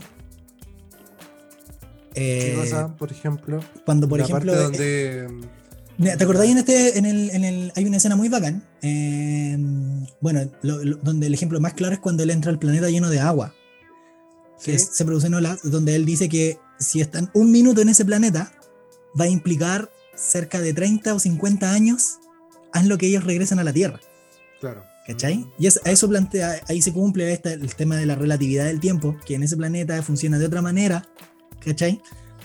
Y todo, y, eh, y eso estaría basado eh, eh, también entendiendo que el tiempo no es eh, lineal, ¿cachai? Eh, y que eh, él se estaría moviendo en su línea temporal. Por eso él, no envejecería, ¿cachai? Sino que envejecería como lo que... Por eso cuando vuelve a la Tierra su hija está vieja, pero él no, po, Sí, po, ¿verdad? ¿cachai? Está Entonces, la hija. ¿verdad? Eh, sí, po, porque el loco en, en el puro viaje se pegó no sé cuántos millones de años. O sea, no millones de años porque la, la vieja No, estaba viva, pero eran como 80 Como años, creo que 80, como 80 Sí, años. creo que perdió como 80 años, algo así, o 70 años, algo así. Y él volvió como si tuviera 35, 40 años y la hija ya tenía 80. Y cuando él la dejó, la niña tenía 10 años, ¿cachai? Esa volada eh, funciona bajo ese principio. Bueno, lo que plantea la física es que sí se podría viajar en el tiempo, hipotéticamente, a través de esto que te digo yo, que romper la barrera de la velocidad, la, la fuerza de la velocidad, eh, es muy flash. El acercarse a la, velocidad de la luz, ¿ya? El otro elemento que podría existir para poder comprobar un tema eh, vendrían siendo los agujeros negros. ¿Ya? ¿Qué pasa con el agujero negro? Que es como el, el hipotético de donde uno podría eh, ingresar y entre comillas viajar a través del tiempo porque resulta que adentro de los agujeros negros el tiempo se distorsiona y transita más lento. Ya, sí. ¿cachai? Pero eh, por lo que estuve leyendo, esa volada es como muy difícil. Y tenéis que sobrevivir porque nadie en realidad sabe lo que realmente sucede dentro de un agujero negro. Todo esto es a través de los cálculos físicos, nada más. Oye, me acordé que hace no mucho se, se fotografió una, un agujero. Sí. negro. El Sí. año pasado, de hecho, como en abril. Sí, que no son tan frecuentes, tengo entendido. No, y aparte la distancia, por hermano. Sí. La, la información que tiene que llegar, Mm. ¿cachai? Eh, para que se capture esa foto. Son satélites, cámaras. millones de cuadros, Sí. ¿cachai? De píxeles. No sé, no creo que funcione con píxeles. Son no píxeles, de hecho, sí, pues, porque son fotos eh, en base a píxeles, sí. cuadros. Pero sin ir más lejos, eh, me acordé de eso.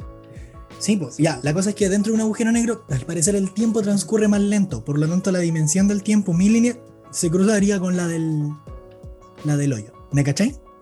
Sí, Entonces el tiempo transcurriría más lento y uno podría viajar también en el tiempo más lento. Se hipotetiza de que uno podría como moverse al pasado, pero en realidad son hipote- hipo- eh, hipótesis. La otra vendría siendo el tema del agujero de gusano, que es como lo que muestran en Interstellar, pero un poquito más exagerado. Que Claro, es- supone que, que- los agujeros de gusano son demasiado. Ya, esa es una bola como casi- muy improbabilística de encontrártela. Sí. ¿Cachai? Y si te lo encontráis, lo que hace el agujero de gusano es como que te hace un atajo. ¿Cachai? Es como que si el universo nosotros lo entendiéramos como planamente, Como los Eh, tubitos de Mario Bros. sí, po, y se dobla. ¿Cachai? Piensa en el universo eh, de manera lisa, ¿cachai? Plana. ¿Ya? Mm. Entonces, eh, para poder viajar de aquí al otro punto, tenéis que recorrer todo esto. ¿Cachai? Pero el agujero de gusano lo que hace es como curvar eso. ¿Cachai? Entonces Claro. tú entráis por este punto y llegáis al otro extremo así. reduce el tiempo. Entonces, por eso, algo que te tomaría millones de años lo podía hacer a través de eso en un en nada, en lo que para ti tú lo vas a percibir, no sé, como media hora. Pero en realidad lo que hiciste ahí, en ese viaje, de pasar de ese lado al otro, son eh, 90 años, ¿cachai? De viaje. Sí. Que tú lo hiciste en media hora. El tiempo relativo. Cuático, ¿Cachai? Ese vendría siendo otra forma de viajar en el tiempo.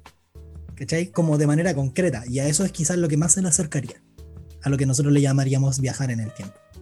Porque, pero en realidad tiene que ver con un fenómeno muy atípico en el universo, que son estos agujeros de gusano. Que es como el, el universo se, como si lo plegara y lo hiciera chiquitito y algo que te demoraría recorrer de este punto, de punto A al punto B, eh, 50 años eh, arriba de una nave, lo recorres en media hora a través de este agujero de gusano.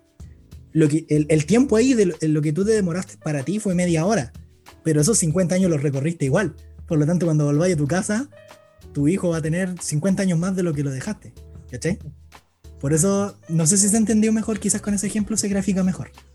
Em, Y es lo que muestran como en Interstellar. Y igual es interesante porque plantea mucho. eh, Pero bajo, eso, bajo ese punto, entonces el tiempo sería una regla universal, porque sin, indistintamente de que tú o no utilices el agujero de gusano, el tiempo para la otra persona sigue estando de igual. A ver, por el ejemplo que me dais de Interstellar, pues, ¿cachai? Ya, ¿pero qué? El tiempo, el tiempo sigue estando, ¿cachai? Solamente Sí, pues, que- pero es relativo. po. Esa persona vivió los que es 50 años. relativo, al- claro. Mm, Tú- pero tú, tú esos 50 años los viviste en media hora. ¿Cachai? sí, pues. Para ti no O- fueron 50 años, fueron media hora. o los percibiste en media hora. O sea, tú los Sí, viviste en eso, porque ese tiempo de media hora está ahí en esa media hora están los 50 años. Tú lo hiciste en O media hora. Como natado como en la percepción y. Sí, pues, es que sí, sí, eso es. Lo que pasa es que lo que tú percibes no es lo que en realidad transitaste de ahí, po, porque estás a través del agujero, ¿cachai? Claro, es que ahí va- es que ya casi, casi es filosófico incluso. Sí, pero es físico. Es una cuestión física del espacio, ¿cachai? Cuático, sí. Sí, es- es- pueden llegar a ser filosofía, pero eh, es físico, ¿cachai? Cuando tú entráis por ese agujero, ¿cachai? Que, que es un agujero que lo que hace es un atajo, por así decirlo. Entonces, en este universo que estáis en el punto A y queréis llegar al punto B, te demoraríais 70 años en llegar a ese punto, de la A al B, a través del espacio. Con el agujero te demoráis, lo hacía en media hora. Pero esos 70 años tú no los percibes.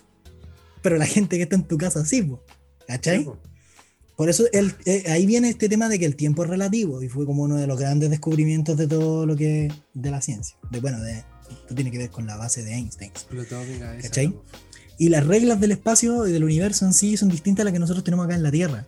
¿Cachai? Del Mm. tiempo y cómo percibimos el tiempo. Por eso el tiempo es una dimensión más, no es una regla universal. Porque si eso fuera, si fuera universal, los 50 años aquí en la Tierra equivaldrían a lo mismo en, en, en otro planeta, en otro universo. ¿Cachai? Pero no, Claro. no es una regla universal. ¿cachai? Por eso es una dimensión más. Y por eso la relatividad eh, le aplica. ¿Cachai? Por eso la relatividad surge efecto en el tiempo. Me queda claro, loco. No soy experto en física, pero es lo que entendí en base a lo que leí y pude estudiar. Sí, pero ya Entonces- solo como que digas que el tiempo es una dimensión más, ya cambia mucho el paradigma, Sí, me hace pensar mucho en esta lógica de la, de la de que siempre se ha pensado, por ejemplo, en la tradición judeo-cristiana de la deidad. po. ¿cachai? Exacto. exacto. Específicamente porque no sé cómo funcionará en otros lados, pero desconozco un poco más. Pero la, la idea del Dios judeo-cristiano es que se sobrepone a la idea del espacio-tiempo. Es Está un por sobre. atemporal. Exacto. Y esa dimensión no es una dimensión que le afecte. Está por sobre el tiempo y el espacio. Claro. Y es una bola totalmente brígida, por hermano. Ahí le metemos filosofía y teología. Eso ya es filosofía y teología, ¿cachai? Como aplicada por sobre la regla de la relatividad. y- porque claro, la deidad estaría por sobre eso, si no, no podría tener control de esas cosas. ¿Cachai? Qué sobre todo el que, el que proviene y el que cree en el creacionismo. ¿Cachai? Para que la deidad haya podido, Dios haya podido crear el universo con estas leyes, tiene que estar por sobre estas leyes. Por lo tanto, el tiempo y el espacio no son dimensiones que le afecten. Sí. Y eso es una bola más brígida todavía. Y hay que entender, o sea, en la tradición judío-cristiana y desde la teología se entiende la deidad así. Si no, no, no tendría mucho sentido. Pero bueno, entonces estos viajes en el tiempo son entretes. Ahora, eh, Vamos a hacer un ejercicio. No, no, no, no. Siento que no he hablado mucho, hermano. Y siento que Sí, eh, esta sección fue un monólogo mío. No quería que se convirtiera en eso. No, estoy aprendiendo, sí. Dale, no. Pero es interesante. Como, como aprendiz. A mí me pasa que. Que siento que, que no sé si me gustaría viajar a un futuro. Si, exist- si pudiéramos hacerlo. Como para conocerlo. Y ahí viene esta lógica del determinismo. Y yo creo que yo creo igual es, eh, es importante. Es, o el futuro ya existe y estamos determinados a un futuro que va a llegar sí o sí y no hay y por más que como la lógica de dar que por más que tomé acciones o queráis cambiar algo del pasado tú ya estás y ya, ya existió ese futuro, ya existe ese futuro, por lo tanto no lo vas a poder cambiar. Claro.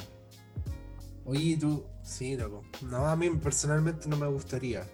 Y lo mismo Pero el- pasado. Pero sí el por- pasado. Sí el pasado. Eso es lo otro, que según la ciencia, por ejemplo, viajar al pasado sería mucho más difícil que el futuro, Sí, po. ¿cachai? Sí. Eh, y la Por única lo mismo que me estoy contando ahora. po. Exacto, Entre exacto, un exacto. agujero de gusano y un agujero negro es más. Sí, po. y, no, y, la única como que, que- entre comillas, te permitiría hacer eso según la hipótesis y según distintas como fantasía, entre comillas, igual de por medio, es el tema del agujero negro, que transitaría más lento, ¿cachai? El tiempo y que ahí adentro se genera una amalgama de cuestiones que no sabemos muy bien nosotros. Quizás un físico lo podría explicar mejor, con mucho mejor eh, conceptualización. que va a ser físico. Pero ojalá tuviéramos alguien así, por hermano. Pero, pero claro, ahí en ese espacio, como te digo, eh, podríamos viajar al pasado. Y bueno, en general, más que al futuro, yo siento que mucha gente preferiría viajar al pasado y cambiar Sí. cosas de su pasado, Yo la idea sí. de modificar su futuro. Claro. Pero claro. eso no es garantía, porque No puede ser que a lo mejor tú viajes a tu pasado y crees una línea temporal. Como paralela. para salvar a alguien, por ejemplo. Sí, pero, crea- pero eso, eso crea una línea paralela de tiempo donde los sucesos son distintos. O Claro. puede ser que aunque por más que quieras cambiar eso, eh, no lo vas a poder cambiar, porque tu futuro, es decir, tu presente, ya existe. ¿Cachai? Es que ahí, podría surgir quizás como eh, lo que existe como en el teocentrismo, o, sea, o desde la teología más bien dicho cristiana, judeocristiana, ¿cachai? La, de la, la predestinación de, de- de los acontecimientos, ¿cachai? Eh, algunos postulan de que la deidad ha predestinado a los seres, ¿cachai? Como el calvinismo. Claro, ¿cachai? Igual cuático, ¿no? Como que tú Sí. tienes un destino ya trazado Es que por eso, po. por la deidad. Es que por eso es que depende mucho de cómo entendáis el tema y cómo lo veamos, po. ¿Cachai? Lo vemos como un determinismo total, lo cual implicaría que si tú quieres viajar al pasado y cambiar algún hecho de ahí, en- aún de alguna manera u otra, aunque lo cambies ahí, no va a afectar tu, tu presente, porque tu presente es el futuro de ese pasado. ¿Cachai? Presente es el futuro. Ponte, Dani, hoy día eh, está ahí en el, en el 24 de. Estamos grabando esto con fecha 24 de octubre, pre-plebiscito. Eh, el Dani de hoy viaja 10 años atrás para cambiar y evitar un suceso que, que llevó a hoy día, por ejemplo, el, el- el plebiscito. Te estoy poniendo un ejemplo. Quieres boicotear el plebiscito. Entonces, Ah, viajas, no sé, cinco años atrás y evitas tal cosa para que el plebiscito de este año no ocurra. Sin embargo, eh, aunque tú, si funcionamos bajo la lógica del determinismo, aunque tú viajaras a ese pasado y cambiaras ese suceso, esta línea temporal donde el plebiscito ya está, ya existe, por lo tanto no la vas a poder cambiar. claro. ¿Cachai? Ah, Porque este presente que es el tuyo, si tú te mueves al pasado, es el futuro de ese pasado. Y ya existe ese futuro, por lo tanto no lo puedes cambiar. ¿Cachai? Porque ya existe, ya está determinado. Si funcionamos bajo el determinismo, sería así. Lo mismo en el, el futuro. Si tú de ahí mismo te movieras al futuro, tampoco lo podrías cambiar porque ese futuro ya está hecho. Por lo cual, aunque. exacto. ¿cachai? Que Ahora, es como- ¿qué es el futuro? Claro, un constante presente. Pero- esa definición. Pero, esa pero definición ya, pero, pero hablamos del futuro cuando te querís mover como, no sé, hablando de 10, 15 años más allá, ¿cachai? Cuando la gente te pregunta en estas entrevistas de trabajo, ¿cómo se ven 5 años más? Y como, no sé, hermano, me gustaría viajar en el tiempo. Claro, Claro. pero el determinismo, claro, también si tú viajas en el tiempo hacia adelante, eh, ese futuro tampoco lo podrías cambiar, Sí. porque ya existe. Oye, hablando como de ello, em, no sé si has escuchado la historia de, de Sergei Ponomarenko. A ver, lee el nombre, Sergei. Sergei Ponomarenko. Hermano, pensé que me estabais jodiendo. No, Sergei Ponomarenko, un ucraniano Ruso. que supuestamente. Ah, ucraniano. no, ucraniano. ¿Ya? Supuestamente viajó en el tiempo. Se supone, cuenta la historia de internet, porque esto yo la- lo, lo- lo defino ya como un, un- un mito de internet. Un video de Dross. que sé que tiene, sí, loco, tiene mucho de ufología. Entonces a mí, como que ahí ya me Ah, empieza a producir rechazo. No La ufología es el estudio palabra, de- del tema de los ovnis, los del extraterrestres y todo esto. Claro, Mm. claro. Pero se supone que Iván eh, Ponomarenko viajó en el tiempo bajo. ¿No era Sergei? que- Perdón, Sergei. ¿Y qué te dije recién? Iván, Ah, ¿por qué Iván? no sé.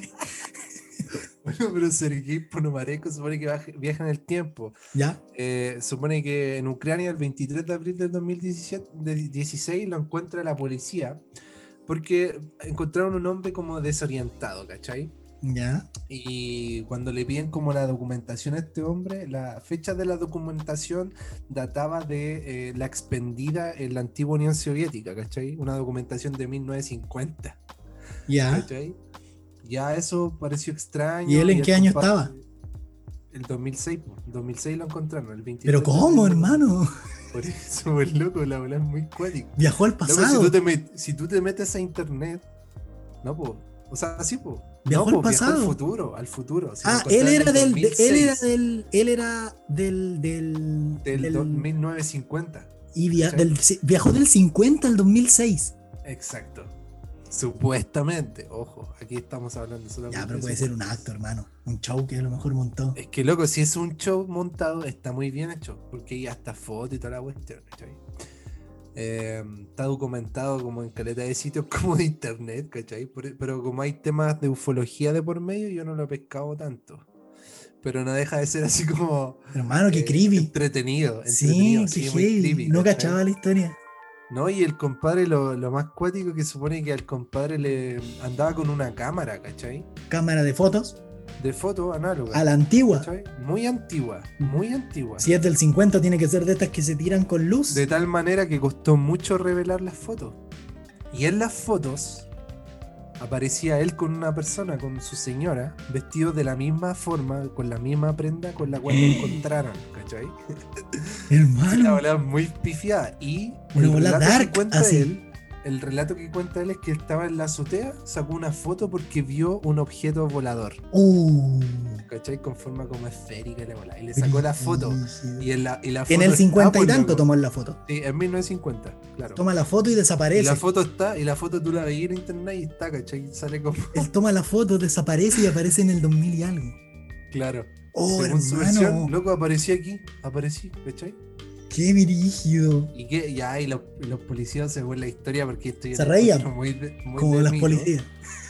No, y dijeron, no, este loco está enfermo, está desquiciado, busquemos un, un psiquiatra, un psicoanalista, no sé. Y lo llevaron, ¿cachai? Supone que, que lo analizaron al loco y no encontraron así como. Estaba sano. Claro, estaba como sanito, ¿cachai? Y el loco como que es- de repente desaparece, nunca más supieron de él. Volvió a su ¿Y tiempo. Oh, loco. A ver, y si lo buscáis en internet, lo googleáis, ¿te aparece como en fotos del Sí, 50? Sí, tú ¿Y hay fotos de él en el Iván- 2006? O sea, Iván, sigo con Iván. Sergei Ponomarenko, el viajero en el No, no, no, pero ¿hay fotos de él del 50 y algo y fotos de él en el 2006? Ah, sí, sí, Oh, hay una foto de él, de él en 1950 y una foto de él con el con el Hay psico- evidencia, el entonces, el loco viajó más de 50 años. Pero ya esto es como muy creepy como Ya, pero, ¿cachai? pero quiere decir que, que eh, bueno, eso confirmaría la idea de que el tiempo es lineal. o sea, no es lineal, es, es es, como- eh, una dimensión más. Claro, esto cae como en el morbo de que nos gustaría que pasara esto, ¿cachai? Sería filete. Sí, mira, y Pero de hecho, yo, yo en verdad creo que es como un mito de, de la internet. De hecho, se empezó a viralizar el 2012 esta cuestión. ¿cachai? Hay hartos youtubers que han Sí, hecho sí, como. Entre ellos Dross me parece que este loco que habla como de cosas de ufología. Eh, pero no, no, no me deja de entretener, ¿cachai? Como Sí, que sí, sí. así como esa cosa como Sí. "Dios, sería bacán que hubiera sido verdad, ¿cachai? Pero mira, yo creo que eh, por más que haya sido un cuento mítico que nos cause revuelo y impacto, eh, creo que en algún momento si la física, hay que entender que es posible, yo creo que es posible eh, movernos quizás en el tiempo entendiéndolo como una dimensión más, ¿cachai? Y si en el Claro. espacio las reglas del tiempo no son igual en todos lados, porque es relativo, eh, yo creo que sí te puedes mover. Quizás no en esta magia del, de cómo te lo muestran, quizás la película de Volver al Futuro, los Avengers, pero sí Claro. creo que podís jugar en el hecho de que tú no vayas a envejecer y a lo mejor los que están a tu lado sí, y eso significa que viajaste en el tiempo, ¿cachai? Quizás por ahí yo lo veo más como algo más real, desde la física. factible, desde- más factible. Sí, sí, sí. Pero igual es un temazo, hermano. O sea, traté de Sí. darte eh, in- muy interesante y lo vemos mucho en la película. De hecho, spoiler alert, en las recomendaciones yo traigo algo relacionado con esto. Muy Ya, bueno. buena, buena, buena. Sí, sí, sí. Eh, Así que que se sepa, Sergei Ponomarenko viajó en el tiempo. viajero, el primer, el primer viajero en el tiempo. que se sepa. El loco Están dejó a la señora los embarazada en el poderes fácticos. 58 y huyó. Huyó, No, yo, Yo verdad, huyó, huyó para no hacerse cargo. El, Yo El creo que corazón. están ocultando los poderes fácticos.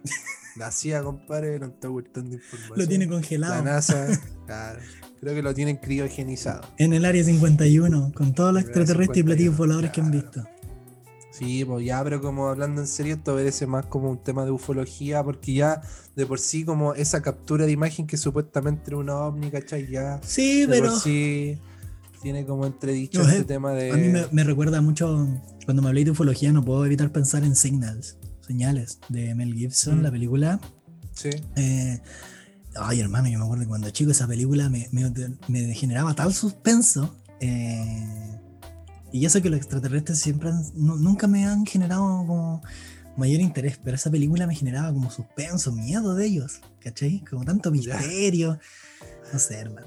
Pero bueno, no nos metamos en ufología, estamos hablando del tema del tiempo. Y bueno, yo creo que sí es posible y que quizás no tenemos ahora los las herramientas eh, para científicas para poder lograrlo, pero de a poco yo creo que se van a ir pudiendo descubrir cosas y van a poder entender cómo se puede hacer. lo que plantea, por ejemplo, la teoría del todo, la película con Hawking. Hawkins, ¿ya? Sí, como que él dice tan solo una ecuación. Una ecuación. como que lo romantiza. Tan solo una ecuación que nos diga cómo funciona esta bola del universo. Sí. Bastaría. Pero ese es el gran misterio, po, ¿cachai? El Es como- misterio, po. Y es como, no sé, el otro es- y se ve en muchas cosas porque esa teoría no se puede desarrollar porque se supone que los átomos, lo- la- los electrones, los protones pues, deberían seguir ciertos patrones, pero cada uno sigue patrones distintos, ¿cachai? No siguen un orden como tal. Entonces ahí viene la lógica de que, ¿qué pasa aquí? Pues? ¿Cómo estas cuestiones funcionan si no siguen el mismo orden? Pues? Si no siguen las mismas leyes, ¿cachai? Claro. Todas deberían guiarse bajo las mismas leyes y ninguna. ¿Y qué pasa aquí? Pues, ¿Cómo es posible esta cuestión? ¿Cachai? Y es Igual. la gran cuestión de por qué hoy día no se ha podido generar esta teoría del todo. ¿Cómo Pero bueno, se llama esa serie como de los cósmicos? Como que viajan. Había una serie. ¿qué? ¿Los archivos secretos X? No, no, no. Ah. unos, monitos que eran. Había uno que se llamaba Cósmico, no me acuerdo cómo se llama. Bueno, ya, filo. Pero eso con los viajes en el tiempo, si fue enredado, si sintieron que fue un monólogo, amigos. No, para nada. Eh. Yo al menos aprendí de, de lo que leíste, loco. Estaba bueno. Sí, estudié, hermano, estudié, hice mi tarea. Pero creo que podría haber eh, entendido más si tuviera eh, enseñanza en física, ¿cachai? Yo esto lo leí desde la ignorancia, yo no, no conocía nada desde la física y leí como conceptos súper generales para que me fueron fácil digerirlos. Tuve que ver varios videos de locos secos explicando ciertos conceptos, ciertas ideas, como para principiantes, como para niños de kinder, así como para entender realmente este tema, porque de verdad que es denso. Pero yo creo que en eso estamos todos, ¿cachai? Si igual la ciencia es un tema que de alguna forma obedece a un mundo que no es tan democrático, diría yo. Sorry que Mm. sea ácido, pero siento como que no es tan cer- cercano a nosotros como el mundo científico, el mundo astronómico. Claro, es, que- es que una, la gente no se interesa mucho en ellos, pero también es porque pertenecen como un sector de elite eh, y Sí, eh, es, que se escribe de tal forma que no toda la gente pueda entenderlo. O están en inglés, ¿cachai? En fin. Entonces, acceder a esas cosas es porque o sabí inglés, o te interesa mucho, o, o está ahí en el mundillo de. Mm, Así que, sí. pero bueno, interesante el tema del viaje en el tiempo, lo pudimos hablar, abordar y, y ahí ustedes nos dicen qué les parece. Si creen Ahí que se se la dejo. Ahí se la dejo, dijo el Bastián. Sí, ahí se las dejo. Bien, Sim. Mi primera pregunta será... ¿Eres un extraterrestre? ¡Mentiras! ¡Sucias mentiras del niño terrícola! Digo, no. Partamos con las recomendaciones, la flor de recomendación, amigo. Eh, comienza usted para yo dar mi recomendación porque es cortita, eh, pero viene al, al hueso. Y aprovechamos de cerrar, así que por favor, deleítenos. Ya. Oye, yo quiero recomendar una serie que de alguna manera siento que ha quedado en el olvido. Uy, ya, ya, esta ¿Por qué? buena. Porque es una serie igual relativamente antigua, diría yo, del 2013, no es tan nueva.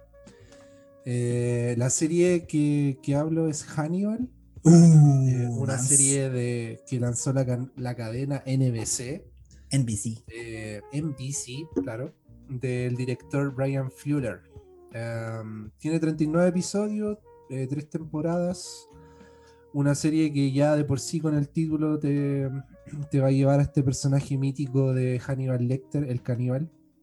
Pero que, que si te gustan como los crímenes, si te gustan la onda de los asesinos en serie, esta serie, pero loco, es ultra recomendada. Sí, qué lindo, hermano. Eh, yo la recomiendo por gracias a una recomendación de un compañero de pega que se la, agradez- se la agradezco del corazón, loco. yo no la cachaba, pues. Hermano, yo esta hora te la recomendé también hartas veces.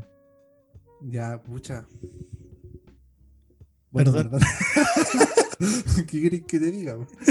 Eh, sí, pero mira, la serie en sí eh, está basada en un libro, me parece que se llama El Dragón Rojo. De, de. ¿Cómo se llama este compadre, el escritor, loco? Siempre se me olvida. Ah, se llama Thomas Harris, de Thomas Harris. Está basada en ese libro, me parece. Eh, no lo he leído, pero. Pero, pucha, la serie es muy buena, hermano. Es muy buena. Mira, cuenta como. eh, vagamente lo voy a decir, o sea, muy. eh, ¿Cómo se dice? Yo puedo dar fe de que Sí. efectivamente es muy buen amigo, pero Sí, porque yo la vi pero voy a entera. hablarlo de muy de una no. sinopsis muy escuálida, Sí. diciendo de que se trata como de, de William Graham, que es como un analista de crímenes del FBI, es como un cazador de asesinos en serie, ¿cachai? Y en un momento eh, en su pega se encuentra con el con quien no tiene la capacidad para cachar a un psicópata en particular. Eh, y llega a al doctor Hannibal Lecter, que de hecho es muy importante resaltar que lo hace el actor Matt Mikkelsen, que es oh, Brillante. Es una maravilla ese tipo. Sí. Y forman como un equipo para ayudar al FBI a cazar a ese supuesto asesino. Eh, la dejo hasta ahí nomás como sinopsis, porque más adelante van a cachar cómo, Sí, cómo sí. sigue la trama. Eh, y sabéis que no solamente la capacidad de la dirección que hay, eh, sino también de la dirección de arte que es sublime, Sí, loco. O sea, compadre, si queréis ver así como estética, que, que te dé un placer estético, la Mm. repugnancia incluso, ¿cacha lo que estoy Sí. diciendo? El placer estético y repugnancia de Hannibal, por. Sí, Eh, eso lo veis mucho en sus es- platos, en, cuando cocina. plato, ¿cachai? Eh, o los asesinos que busca el FBI, ¿cachai? Mm. Eh, son una obra de arte, ¿cachai? ¿Cachai lo que estoy diciendo? Sí. Cada asesino incluso es una obra de arte, Sí. ¿cachai? Eh, juega mucho con lo onírico porque Will Graham tiene una capacidad de empatizar con los asesinos como casi sobrenatural, eh, como que se encarna de, en los asesinos, como que es Mm. capaz de, de, de- de sentir Sí. lo que sienten, de pensar. la cómo empatía. piensan, ¿cachai? Entonces. Y también hay una suerte como de romance, es una cuestión que concluí yo, Sí. una suerte de romance, eh, una atracción sexual, diría yo. Una entre- tensión. Hay tensión implícita ahí. Sí, Sí. pero loco, esta serie, hermano, de verdad, Eh, oh, es un manjar, loco. Yo eh, le hago, la recomiendo porque incluso la NBC tuvo problemas con la distribución porque en un momento como que la dejaron de ver la gente, no le fue muy Mm. bien con la audiencia en un momento. Y después Sí. la tomó Netflix y, y tiró para arriba, ¿cachai? Y yo la vi en Netflix, Ah, ya. pero lamentablemente no está ahora, hermano. No. Antes de que empezáramos a No, grabar, no, no. La busqué y no está. Y sabéis que fue todo un tema ese, porque cuando la, la serie, yo me acuerdo que la vi cuando estaba en emisión, yo estaba en la UNE ese tiempo. Cáchate, estaba estudiando psicología, veía a Aníbal Lecter en el, siendo Ah, psiquiatra y me pasaba el rollo de la vida, hermano. Pero eh, encima porque es hay- demasiado atractivo. Oye, hay hermano, que es destacar que Aníbal es un periodo de Aníbal cuando es joven, cuando ejerce como psiquiatra. po. Entonces, Sí. no es el Aníbal del, del silencio de los inocentes o del dragón rojo, no, es el Aníbal eh, eh, joven, eh, Claro. ejerciendo como psiquiatra como tal. Entonces, me acuerdo que la vi en emisión y todo el tema. Y el rollo fue que la NBC canceló la serie porque resulta que siempre tuvo la misma audiencia. O sea, la gente que veía la serie era fiel a la serie, Claro. ¿cachai? Siempre la vio, pero no era eh, un, para un público masivo. Porque tiene una estética particular, porque tiene Es cierta por forma de es ser. porque es televisión también. Sí, sí, es sí, sí. Y, y- y está grabada de cierta forma, ocupa ciertos planos, tiene ciertas paletas de colores, ocupa cierta estética que, que a tu- no sí, toda la gente le gusta. loco. Entonces, la NBC la canceló. Luego la trajo Netflix y Netflix iba, dio la esperanza de que en algún momento podría sacar la cuarta temporada. Porque la tercera termina, pero no, no cierra todo. Entonces, Con las quis- negociaciones con Netflix. Claro, exacto. Y ahí empezaron, Netflix la distribuyó durante un tiempo, ellos iban a como a producir una cuarta temporada y ahora al parecer como que la sacaron de, de su cartelera, no pero está. no sé por qué, hermano. Pero no, no quiero como interrumpir más tu recomendación porque la verdad es que No, eh, estuvo- es una joyita la serie y la mansa recomendación que te sacaste, de hecho no sé por qué no la había recomendado. Se me No, eh, pero muy es, bien. un, es un aporte lo que, lo que señalas, así que no es Sí. interrupción para nada. Eh, pucha, yo personalmente me enamoré, loco. eh, voy a utilizar Aníbal. ese término de Hannibal. Es que de Mac, Sí, más, Matt Mikkelsen. eh, sí, Sí, es, es Era- un muy buen el Aníbal. personaje, el- el- el- sí, loco, el personaje, me- yo creo que supera a Anthony Hopkins en- entendiendo de que son plataformas diferentes. Sí, o sea, Anthony. Hopkins en una película, está en una serie, porque en una serie tenéis como más eh, la chance de armar el personaje. Sí, todo el rato. Hay más tiempo para Hubo tres ello, temporadas ¿cachai? para desarrollar a, a Hannibal. ¿cachai? No sé si es como debiese compararlos, pero Sí. bueno, para mí eh, me gusta demasiado. Y aparte el personaje me encanta porque es tan perfecto, hermano. Cocina, es músico, es psicólogo, es cirujano, Mm. Es es, un genio, millonario. Es un genio. eh, tiene esa mirada malévola, Matt sí, un genio, un genio. Es loco. O sea, por es- favor, vean esta serie. Por favor, denle un hijo. Sí, loco. Sí, sí, Eh, de como sí, no, muy Bien, buena. amigo. Así que lo malo es que no puedo decir dónde verla. O sea, tengo una página que se llama engvideo.pro. Ahí está. Pero no está como en HD, hermano. pero Mm, por lo ¿No menos estará en si- Amazon? No sé. No tengo Amazon, no la busqué ahí, hermano. A ver. No estaba. Porque Déjame revisar. busco en Cuevana cuando no la encuentro en Netflix, ¿cachai? Calmado. Déjame ver. Eh, A lo mejor en ¿Tenía una, de esas, Amazon sí, ahora? en una de esas Amazon la tiene. Bueno, sería filete. Eh, ya, por mientras relleno. Eh, No, no tiene solo las películas. No tiene la serie. Ah, ya, ya. Pero en Netflix la otra vez estaba. Habría que pegarle a lo mejor en una de esas. Está todavía o la bajaron, no sé. Pero. Pero hay que rebuscarla. Sí, o sea, vale la pena buscarla para poder verla. Porque de verdad. eh, o sea, si la pueden ver en Full HD o en la mejor resolución que puedan, ideal, po. Lo más probable es que esté en Torrent, en, en Pirate Sí, Bay, sí, sí. Ahí si es que quieren descargarla, de más que está, ¿cachai? Pero búsquenla, el, el intento de buscarla. Vale la pena el esfuerzo, pero. Compadre, A mí me gusta mucho esa lógica de los criminales o de los asesinos en serie. De hecho, tengo. Me gustan mucho las películas así, ¿cachai? O. De hecho, soy un criminal. De hecho, soy sí. American Psycho, como esa lógica. Eh, y de hecho, tengo muchos mangas. eh, mangas sobre todo, de, cuestiones así, po, de criminales, seriales, que son bastante buenos. De hecho, ahora actualmente estoy leyendo uno que se llama Road End y me acordé de él porque en- en- hay un asesino serial ahí de por medio y todo. Bueno, pero me acordé de tu recomendación con eso. No una recomendación lo que estoy haciendo, por, por- ojo, no es la mía. La mía va para otro lado. Pero eso, amigos, eh, Bueno, bueno. qué bacán que la vimos ambos. Sí, que pudimos verla. Podemos, podemos dar fe que es una serie, pero. Me, dio ganas, me dieron ganas de verla de nuevo, hermano. Sí o no? Sí. Podríamos juntarnos a verla. Sí, estaría bueno. Y de Sadness. Sí, estaría bueno, estaría bueno. Eso, pues, Ya, pues, eso. Muchas gracias. Yo traigo algo, eh, quería recomendar este, esta vez una película. Em, no sé si había recomendado. Interestelar. No, pues man. No, no, pero la verdad es que tenía muchas ganas de ver esta película. Recordé haberla visto en algún momento y no le presté mucho detalle eh, cuando la vi, o no la vi con el detalle que necesitaba verla.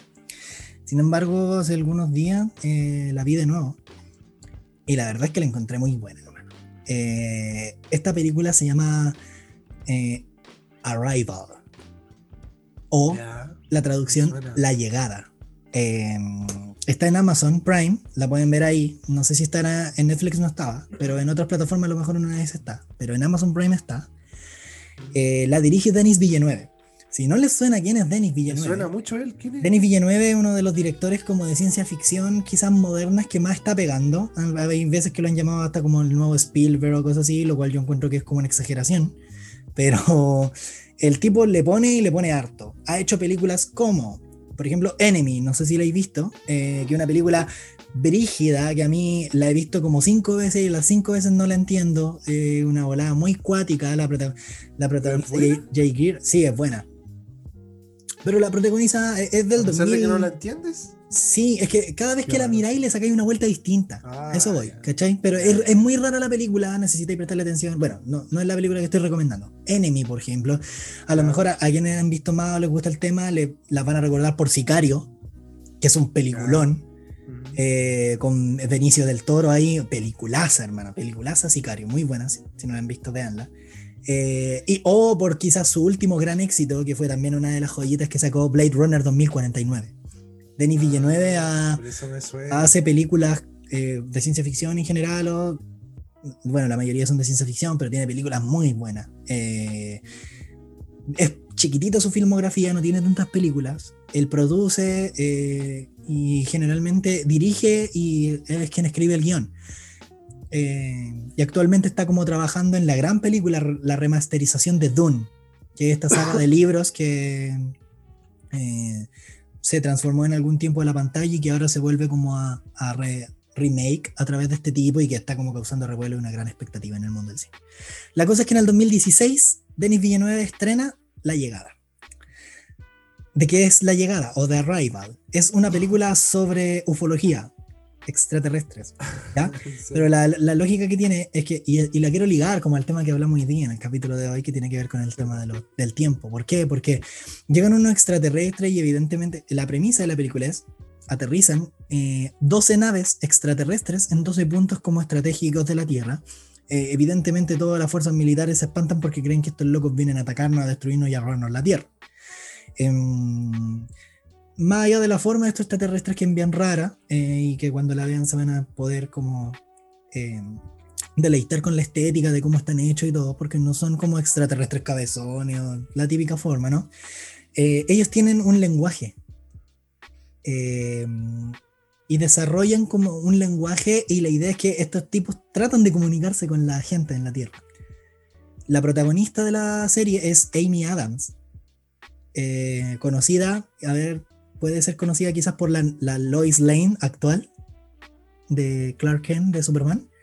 Ay, También actuó en Animales Nocturnos, en- muy conocida, o Encantada, que era una película como de Disney muy antigua, cuando era joven Amy Adams. Eh, y el otro que actúa es Jeremy Renner. Todos lo conocen por eh, Hawkeye, Ojo de Halcón. ah, Eh. Son los dos protagonistas de la película y ella es una lingüista, él es un físico. Tienen que trabajar para entender este extraterrestre. ¿Ya? Y de- sin, no quiero hacer spoilers, es la premisa. eh, es buenísima. Eh, la película está muy centrada en detalles. eh, los planos de, las peli- de, la, de la película no son la gran cosa. Hay el trabajo fotográfico que tiene de repente con los paisajes es súper bueno. Eso sí me gustó. La fotografía tiene planos, paisajes muy bonitos. Eh, pero en general el fuerte de la, de la, eh, de la película está en, el guion, en la historia que cuentan en sí. Y en eso se luce. En, la en cómo está contada la historia y cómo uno va armando y dándole una forma a esa historia con los protagonistas es maravillosa. Y cómo toca también dentro de todo eh, la temática del tiempo. ¿Ya? Eh, Y es muy interesante porque habla mucho de, de- y toca mucho esta lógica del lenguaje, de que hay una teoría en la lingüística que dice que el lenguaje que tú hablas va a determinar en cómo piensas. ¿Ya? Por eso se dice que la gente que habla como más idiomas, piensa en distintos idiomas, le permite analizar las cosas con un mayor espectro de, de amplitud visual, por así decirlo. Eh, y nosotros pensamos en español y, y razonamos de cierta forma porque hablamos el español. Pero el que habla en inglés piensa de cierta forma distinta a como nosotros y razona porque habla el inglés y determina. Habla mucho de esto, obviamente ya el lingüista lo explican y todo. Pero es buenísima. realidades. Sí, sí, y también determina. Eh, entonces, igual es interesante como lo que plantea la película. Pero la película es maravillosa en el guion. Tienen que prestarle atención a los diálogos, prestenle atención a los detalles, prestenle atención al, al- a la escena en sí. Eh, como te decía, ¿Cuántas veces la habéis visto? ¿Ah? ¿Cuántas veces la Como tres. Ah. Eh, prestenle atención al. al, al- a, a los diálogos, a los detalles entre ellos. eh, disfruten de los planos que son como paisaje la fotografía. eh, porque igual pasan mucho tiempo dentro de, de- de lugares cerrados, ¿cachai? Pero los que son abiertos, ahí el trabajo fotográfico es muy bonito. Y, y nos lleva a cuestionarnos también a nosotros como humanidad la película. ¿Cachai? ¿Cuál es nuestra predisposición a esto? ¿Qué tan preparados estamos? ¿Cuánto en realidad podemos.? Es, es maravillosa, no me quiero extender más. Eh, véanla. A mí me gusta y habiendo visto gran, varias películas de, de Denis Villeneuve, debo decir que Sicario, eh, Blade Runner y esta deben ser de mis favoritas, por lejos. Eh, incluso esta yo la pondría por sobre Blade Runner, con lo fan que soy de esa película. Eh, así que les recomiendo la película La Llegada, eh, Arrival en inglés, del 2016, Denis Villeneuve. Está en Amazon Prime para que la busquen y la vean y la disfruten. No es muy larga, dura dos horitas. Pero se Ah, te puede, pu- la podéis sentir lenta porque hay mucho diálogo, mucho guion de por medio. Entonces, tenéis que Tengo que tener un. O sea, tengo que tener un espacio. Ah, no, Una película muy digerible si es que no le pongo atención, porque si pongo Sí, atención al guion. no, no, no, pues, es es clara, es, es- te va a aclarar el tema, pero por ejemplo si la veis una vez vais a entender al tiro lo que está pasando, ¿cachai? No vais a necesitar verla otra vez, pero si la ves una segunda vez, le prestas atención a detalles que te están mostrando a lo largo de toda la película, que te están diciendo cosas que no la, no la percibíais como en un... en la primera vez que la veis, ¿cachai? Entonces, nada, véanla, disfrútenla y de verdad que el- eh, la van a... eh, como di- van a disfrutar mucho de ella. Y, y traten de verlas como tranquilos, porque si no le están prestando mucha atención, se les va a ir la onda de repente. Eso, eso, a eso Sí. quería llegar. Sí, Mm. eh, no- o sea, es una película para sentarse a verla y prestarle atención. No es como para ponerla y estar cocinando mientras estoy mirando, no, ¿cachai? Claro, claro. Es como siéntense a verla y dedíquenle el tiempo. Como te digo, el fuerte de la peli está en el guion. Entonces, en cómo está contada la historia. Buena, hermano. Así que esa es mi recomendación de hoy. No tengo nada más para ofrecer. Una florcita, una florcita. Una flor de recomendación. recomendación. Así que buenas recomendaciones. Aníbal, la serie, tres temporadas. Arrival, la llegada, la película en Amazon Prime. Eh, y con esto terminamos. Se nos hizo un programa entrete. Algo más conversado, algo más denso, siento yo. Pero esta vez me gustó porque estuvimos preparados, hermano. Estudiamos los temas. Llegamos preparados. Fuimos Mateos. Espero que no se le haya vuelto tedioso a nadie que nos escuche. y que no, que no piense que somos cerebritos, porque en realidad para nada. Somos súper ignorantes en todo esto. Palabras para despedida, amigo. Eh, estoy ansioso, hermano. Mañana es domingo de Sí, votación. pero la gente nos va, la gente cuando nos escuche ya va a haber pasado el voto, así que Sí, esa pero es ansiedad. que en este momento, en este momento. Pero proyecta, corazón- proyecta hacia el futuro. Yo Sí. creo que eh, En vamos este a, en este momento quiero viajar hacia el futuro Ya. y estar celebrando con mi Sí. familia va a celebrar. el apruebo. Ah, loco. Yo no el puedo primer hacer paso, campaña, es el- sorry. es el primer paso, amigo. Ahora Sí. después vienen muchas cosas más, así que Espero eso. que. Oye, es un momento muy, muy importante, hermano. No sé si le han tomado el peso, pero bueno. Sí, es importante, importante. Pero eso, mi palabra al cierre sería esperanza en un Chile mejor. Nada, eh, agradecemos a toda la gente que nos escucha, a toda la gente que nos ha visto. eh, y esperamos que eh, les, gust- les haya gustado este programita. se hace con mucho amor y cariño. Primero que todo para nosotros, para poder reírnos, conversar de esto con mi amigo aquí. Pero también si ustedes gustan de esto es maravilloso. Así que nos vemos en una próxima, en un próximo capítulo, ya con un proceso constituyente, esperamos, en, en echado a andar, con pasitos, a primeros pasos. Y también, ¿por qué no? Con que ya se vaya el COVID por fin. Después de todo. Oh, Así sí, que saludos a todos, que estén muy bien. Besitos. Adiosín. Como dice Arale, adiosín. Me tos al final del programa.